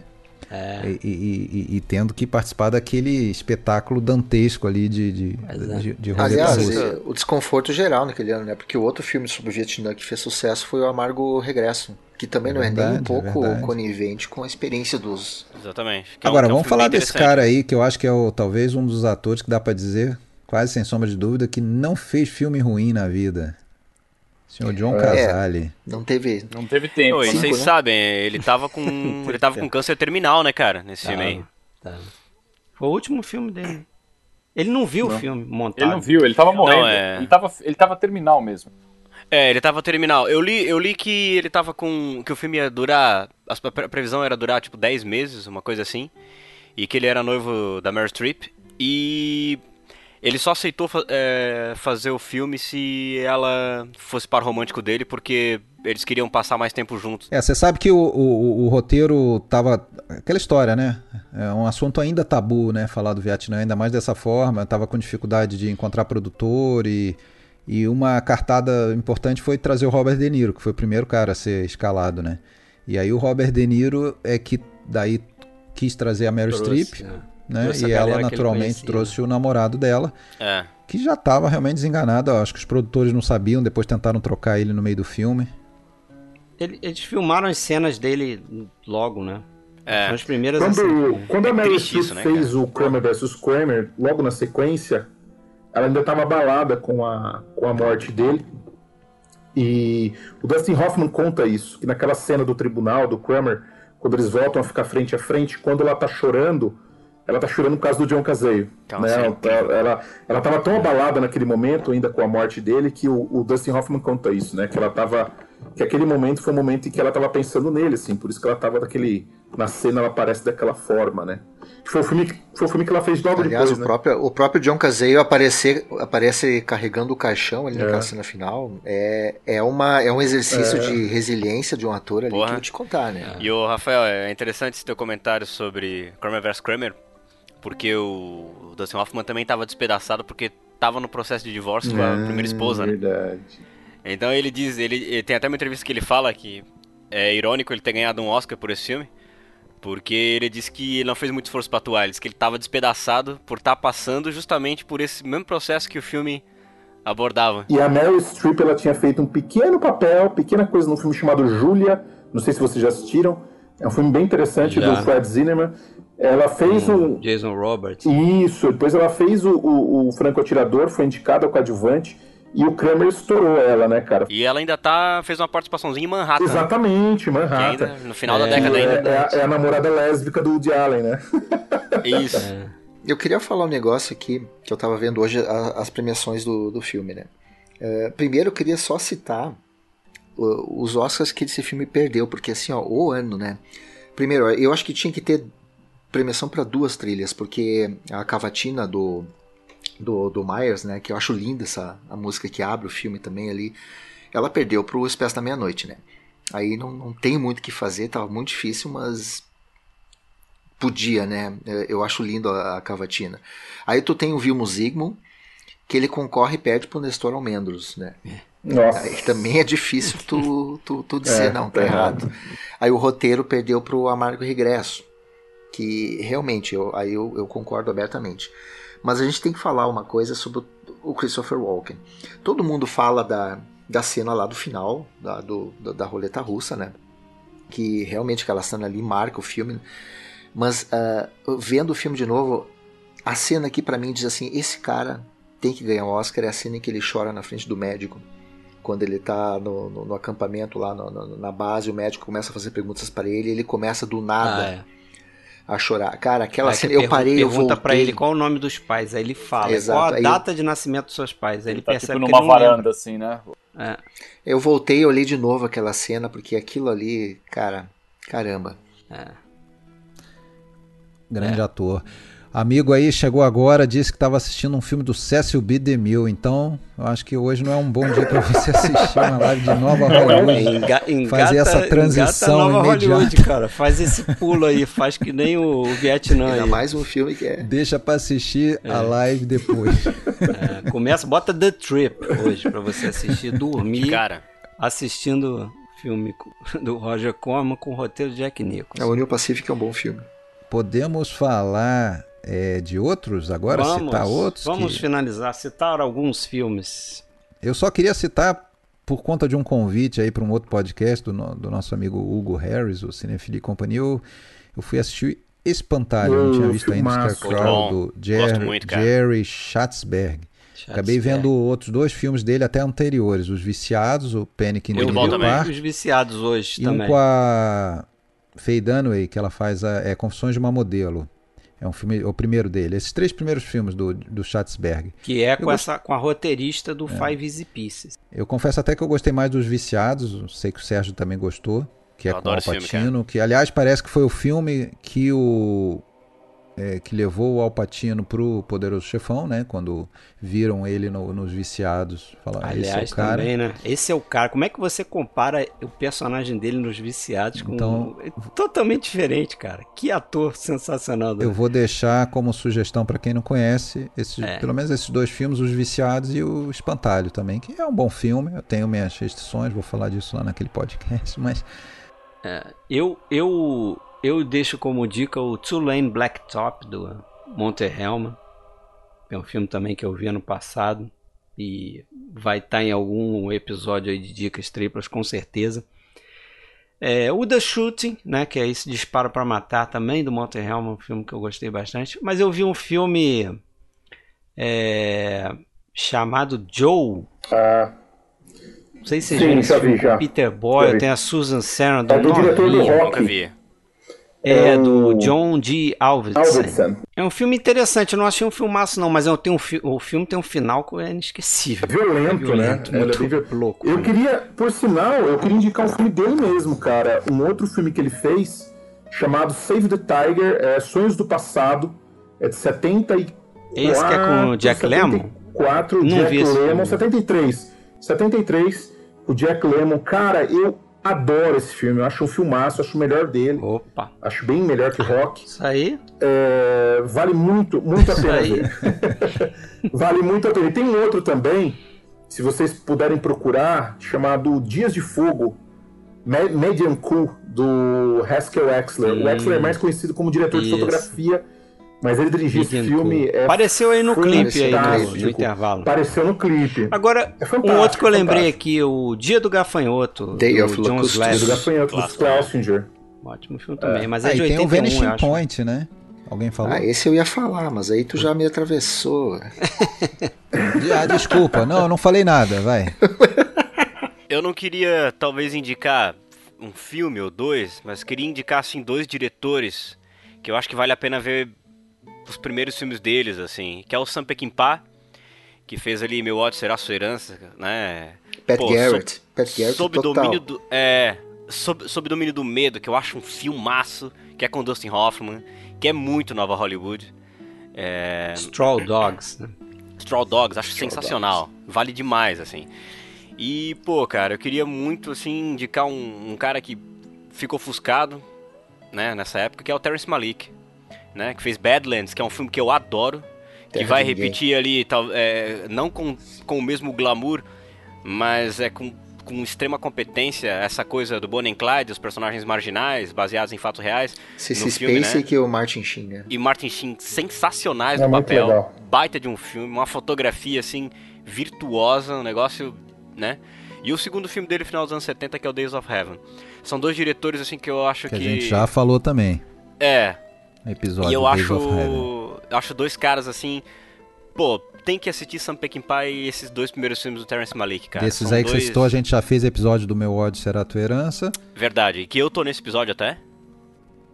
Isso, e a gente já falou do Cinzas do Paraíso. É, e pô, é... Bad... Badlands é... é um filme que tem que assistir. Fábio Sérgio, alguns comentários finais. Ah, eu, eu quero quero lembrar de dois filmes aqui que a gente acabou não falando. A gente falou assim, ampassando do, do Hall Ashby, mas eu gosto muito de dois filmes dele, que é justamente o Ensina-me a Viver, que é o Harold Mode, trilha sonora do Cat Stevens, né, William? Maravilhosa trilha sonora, Linda meu Deus. trilha. E eu gosto muito desse filme, Ruth Gordon, tá super bem, assim.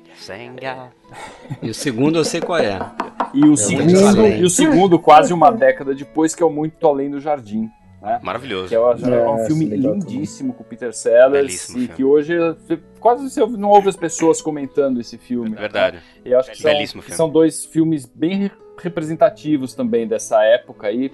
O Ashby eu acho que era um, um diretor, sei lá, sempre que eu ouço, atual, eu né? vejo entrevistas eu com acho. ele, ouço, tem impressão de tem sido um cara sensacional assim, daquele jeito loucão, hippie dele, mas um cara muito alma boa, sabe? Sei lá, a impressão. E antenadão, né? Pois é. O cara bem antenadão. É, e Pô, esse, e as pessoas quando trabalharam oh. com ele sempre falar que era muito agradável, que era muito gostoso é, trabalhar. Ele dava liberdade total Liberdade atores, de interpretação, cara. exatamente isso, Fred, exatamente. Sabe que é. aquele filme, aquele filme dele, o Amargo Regresso, tem uma das cenas finais assim mais bem compostas para mim, assim. A, a, a, coisa do, do conceito, do que tá acontecendo, somado à música que tá tocando funciona como um, um, videoclipe aquilo, assim. Acho aquilo maravilhoso. Oh, Toca... de, desse período aí tem um Amargo Pesadelo também, né? Tem ah, o John Burman, John Burman. verdade. É. E esse, esse final da Amargo Regresso eu acho uma coisa, assim, sensacional, cara. Né? saber finalizar os filmes, né? Os, Meu os Deus. São assim, o final do Muito assim, Além do Jardim é uma coisa linda, né? Assim, ó, a trilha sonora de Amargo Regresso me incomoda muito porque é uma sucessão de greatest hits aleatórios, parece uma jukebox desgovernada, assim. Me irrita é demais. Só que quando chega a cena final, em que o cara volta da guerra, ele se, ele se, ele se ele confronta com outra guerra pessoal acontecendo na vida dele. Ele decide abandonar tudo, acabar com a própria vida, enquanto toca Once I Was do Tim Buckley, que é uma música sobre um cara que fala sobre uma mulher, né? Ele começa, né? Uma vez eu fui um soldado, lutei por você em terras estrangeiras. Uma vez eu fui um amante e por detrás dos seus olhos eu te procurei. Em breve haverá um outro para te dizer que não passei de uma mentira. E às vezes eu me pergunto, mesmo que momentaneamente, será ah, que você nunca oi, lembra de mim? É oi. É sensacional aquilo ali. Fábio, é, é passa o rodo agora. Ah, o, o, Muito Além do Jardim, o, o, Sérgio já falou, adoro esse filme. Eu, o Alexandre, indicamos o Corrida contra o Destino, Vanishing Point, que eu acho que é um filmaço. Eu, eu confundia quando eu era jovem com Corrida Sem Fim. Na minha cabeça era tudo igual, os dois envolvem temas parecidos, mas o, são abordagens diferentes. Eu gosto muito do, do Vanishing da corrida. Uh, o Vanishing Point é aquela coisa do cego guiando cego, né? Eu acho demais isso, o radialista cego que vai guiando o cara que tá cego também no objetivo dele. Mas eu quero falar de dois filmes. É... Um chama O Imperador do Norte, do Robert Aldrich, que eu acho um baita filme. Lee Marvin, Ernest Borgnine, Kid Carradine que é bem essa coisa das pessoas que estão sem rumo, sem casa, sem destino. São caras que moram em trens e a, a disputa tem um cara lá que, é, que é o, trabalha na estação férrea que jura que não vai deixar ninguém entrar no trem que ele cuida. E a briga é essa: é, é um bando de vagabundo lutando e brigando por uma coisa que nem sequer é deles. É, totalmente, é, na época da depressão, é totalmente a cara da, desse período, Robert Aldrich. E um filme que eu gosto muito, que para mim é uma. Uh, a gente falou em, em, Marcos, né? Que tá ali mais ou menos. Uh, saindo do cinema clássico, começando a entrar no, na nova Hollywood, que é um filme do Stuart Rosenberg chamado Rebeldia Indomável, que é de 67, com o Hand Muito legal. que para mim é uma das grandes performances do Paul Newman no cinema. Esse aqui tem eu, a cena do ovo, não é? Da a cena do ovo, a cena dele, dele, dele gritando na chuva, né, falando com Deus, gritando na chuva. Porque para mim ele tem muita coisa do cinema clássico mas ele também começa a abordar alguns temas ali que são muito próprios da nova Hollywood, a questão... Porque ele, ele também é um rebelde sem causa, né, cara? A gente não sabe porque ele tá, porque ele tá quebrando os negócios no começo. Também é a questão da rebeldia, a desilusão com as instituições, tu não sabe por que, que ele tá ali, por que, que ele é daquele jeito. Tem um trecho desse, se eu não me engano, tem um trecho desse filme na música Civil War do, do Guns N' tem, Roses. Tem, tem. Quando ele tá com, jogado, né? aí o, o chefe da... What da, we da, got here What we got here is failure. é, exatamente. Mas é um filme que para mim ele, ele, ele, exemplifica aquilo que eu falei. É filme do ovo não, né, Fred? Um filme. filme. dos ovos. Dos, nossa. Muito dos ovos. Cena, é, eu esqueci aquilo ali. Aquela barriga, não sei até hoje o quanto ela é artificial e o quanto ele realmente comeu e, e, os óculos, e os óculos também do policial, né, cara? Aquilo é muito marcante. Tu não enxerga né? os olhos, né? Cara, aquilo é muito. Boas lembranças. Isso aí pra mim é um filme que ele tá no, no meio termo, ele exemplifica aquilo que eu acho que a gente não pode marcar um momento exato, mas é uma, é uma transformação gradual nos filmes do, do cinema americano que vão levando até onde a gente chegou depois. Eu não sei se a gente entra nisso assim, mas tem uma galera que acredita que Spielberg e o George Lucas foram os caras que arruinaram ou infantilizaram, né, o cinema. Será que Procede isso? O que, vocês acham? Olha, se foi intencional ou não, mas aconteceu que eles é. são nomes aí associados ao início do blockbuster, né? Com seu tubarão, com seu contatos imediatos, com seu Star Wars. É claro que arruinar é diferente de infantilizar. Não fossem eles, seriam são outros. Eles abriram caminho, eu acho. Não, até porque eu acho o Spielberg um, desculpa palavrão, um puta diretor. Nossa. É, eles são. o tá, Tubarão é um filme excelente. O problema é, não é o Spielberg que... Lucas, o problema são os caras que tentaram copiar eles, entendeu, cara? Ah, mas aí a questão, gente, assim, ó, eles nunca tiveram controle. Uh, os estúdios nunca deixaram de ter controle. Eles Dá exemplo de um que tenta copiar eles, Rafael, só pra entender o que você tá falando. Ah, cara, James eu, Cameron. Sei, eu, eu, acho que vocês vão ficar meio bravos se eu falar. Eu até acho que eu gosto bastante, mas o, o Zemeckis, por exemplo, é um cara que veio na rabeira. Não, não que eu acho que seja um diretor ruim, eu acho que tem coisas boas também. Joe Dante. Robert Cameron. Joe Dante, ah. sei, tem, tem vários caras. Mas vai, vai arrumar briga aí com os nossos mas espectadores. Tem, mas tem umas carinhas, uma, uma... O... Mas enfim, é, acho que muito, Eu acho que uma coisa que o, o Bob Raffleson, agora citando ele, fala lá no início, quando ele forma lá a BBS, eu acho que é algo que resume essa coisa aí que o William falou. Porque pro Bob Raffleson, é, essa geração aí, ele sabia que, que o cinema americano naquela época não precisava de novos de, de, de, diretores talentosos, porque ele tinha certeza que os diretores talentosos tinham nos Estados Unidos também, como tinham na França, como tinham em outros lugares. O que o Raffleson achava que faltava nos Estados Unidos eram produtores corajosos, talentosos que soubessem observar os grandes talentos nos diretores e dar controle para eles. E eu acho que o que acontece no final é isso, né? Os caras retomam o controle. Marketing. Eles tudo vira marketing. Exato. Você vai cara, ganhar é mais dinheiro chegar. vendendo bonequinho de Guerra nas Estrelas do que a bilheteria. A negociação e aí, meu amigo. que o George aí, Lucas fez na época foi uma coisa totalmente inovadora, né? Ele foi, pá, eu não quero, eu não quero, eu não quero ponto de bilheteria, mas a marca Star Wars é minha. Aí os caras atrás da mesa lá falaram, ah, isso aí é um otário, né? Quem é o otário agora, né? Quem é o otário agora? Mas sabe, tem uma coisa que eu, eu queria ler aqui, eu, eu, eu salvei aqui um trecho do livro do não Peter é a Disney. que tem umas declarações do Martin Scorsese e tem uma do Robert Altman. Olha só que legal. O Scorsese fala o seguinte: ele, tem, ele, ele e o Altman têm uma visão meio sombria sobre essa retomada do blockbuster, ou a criação dele que seja.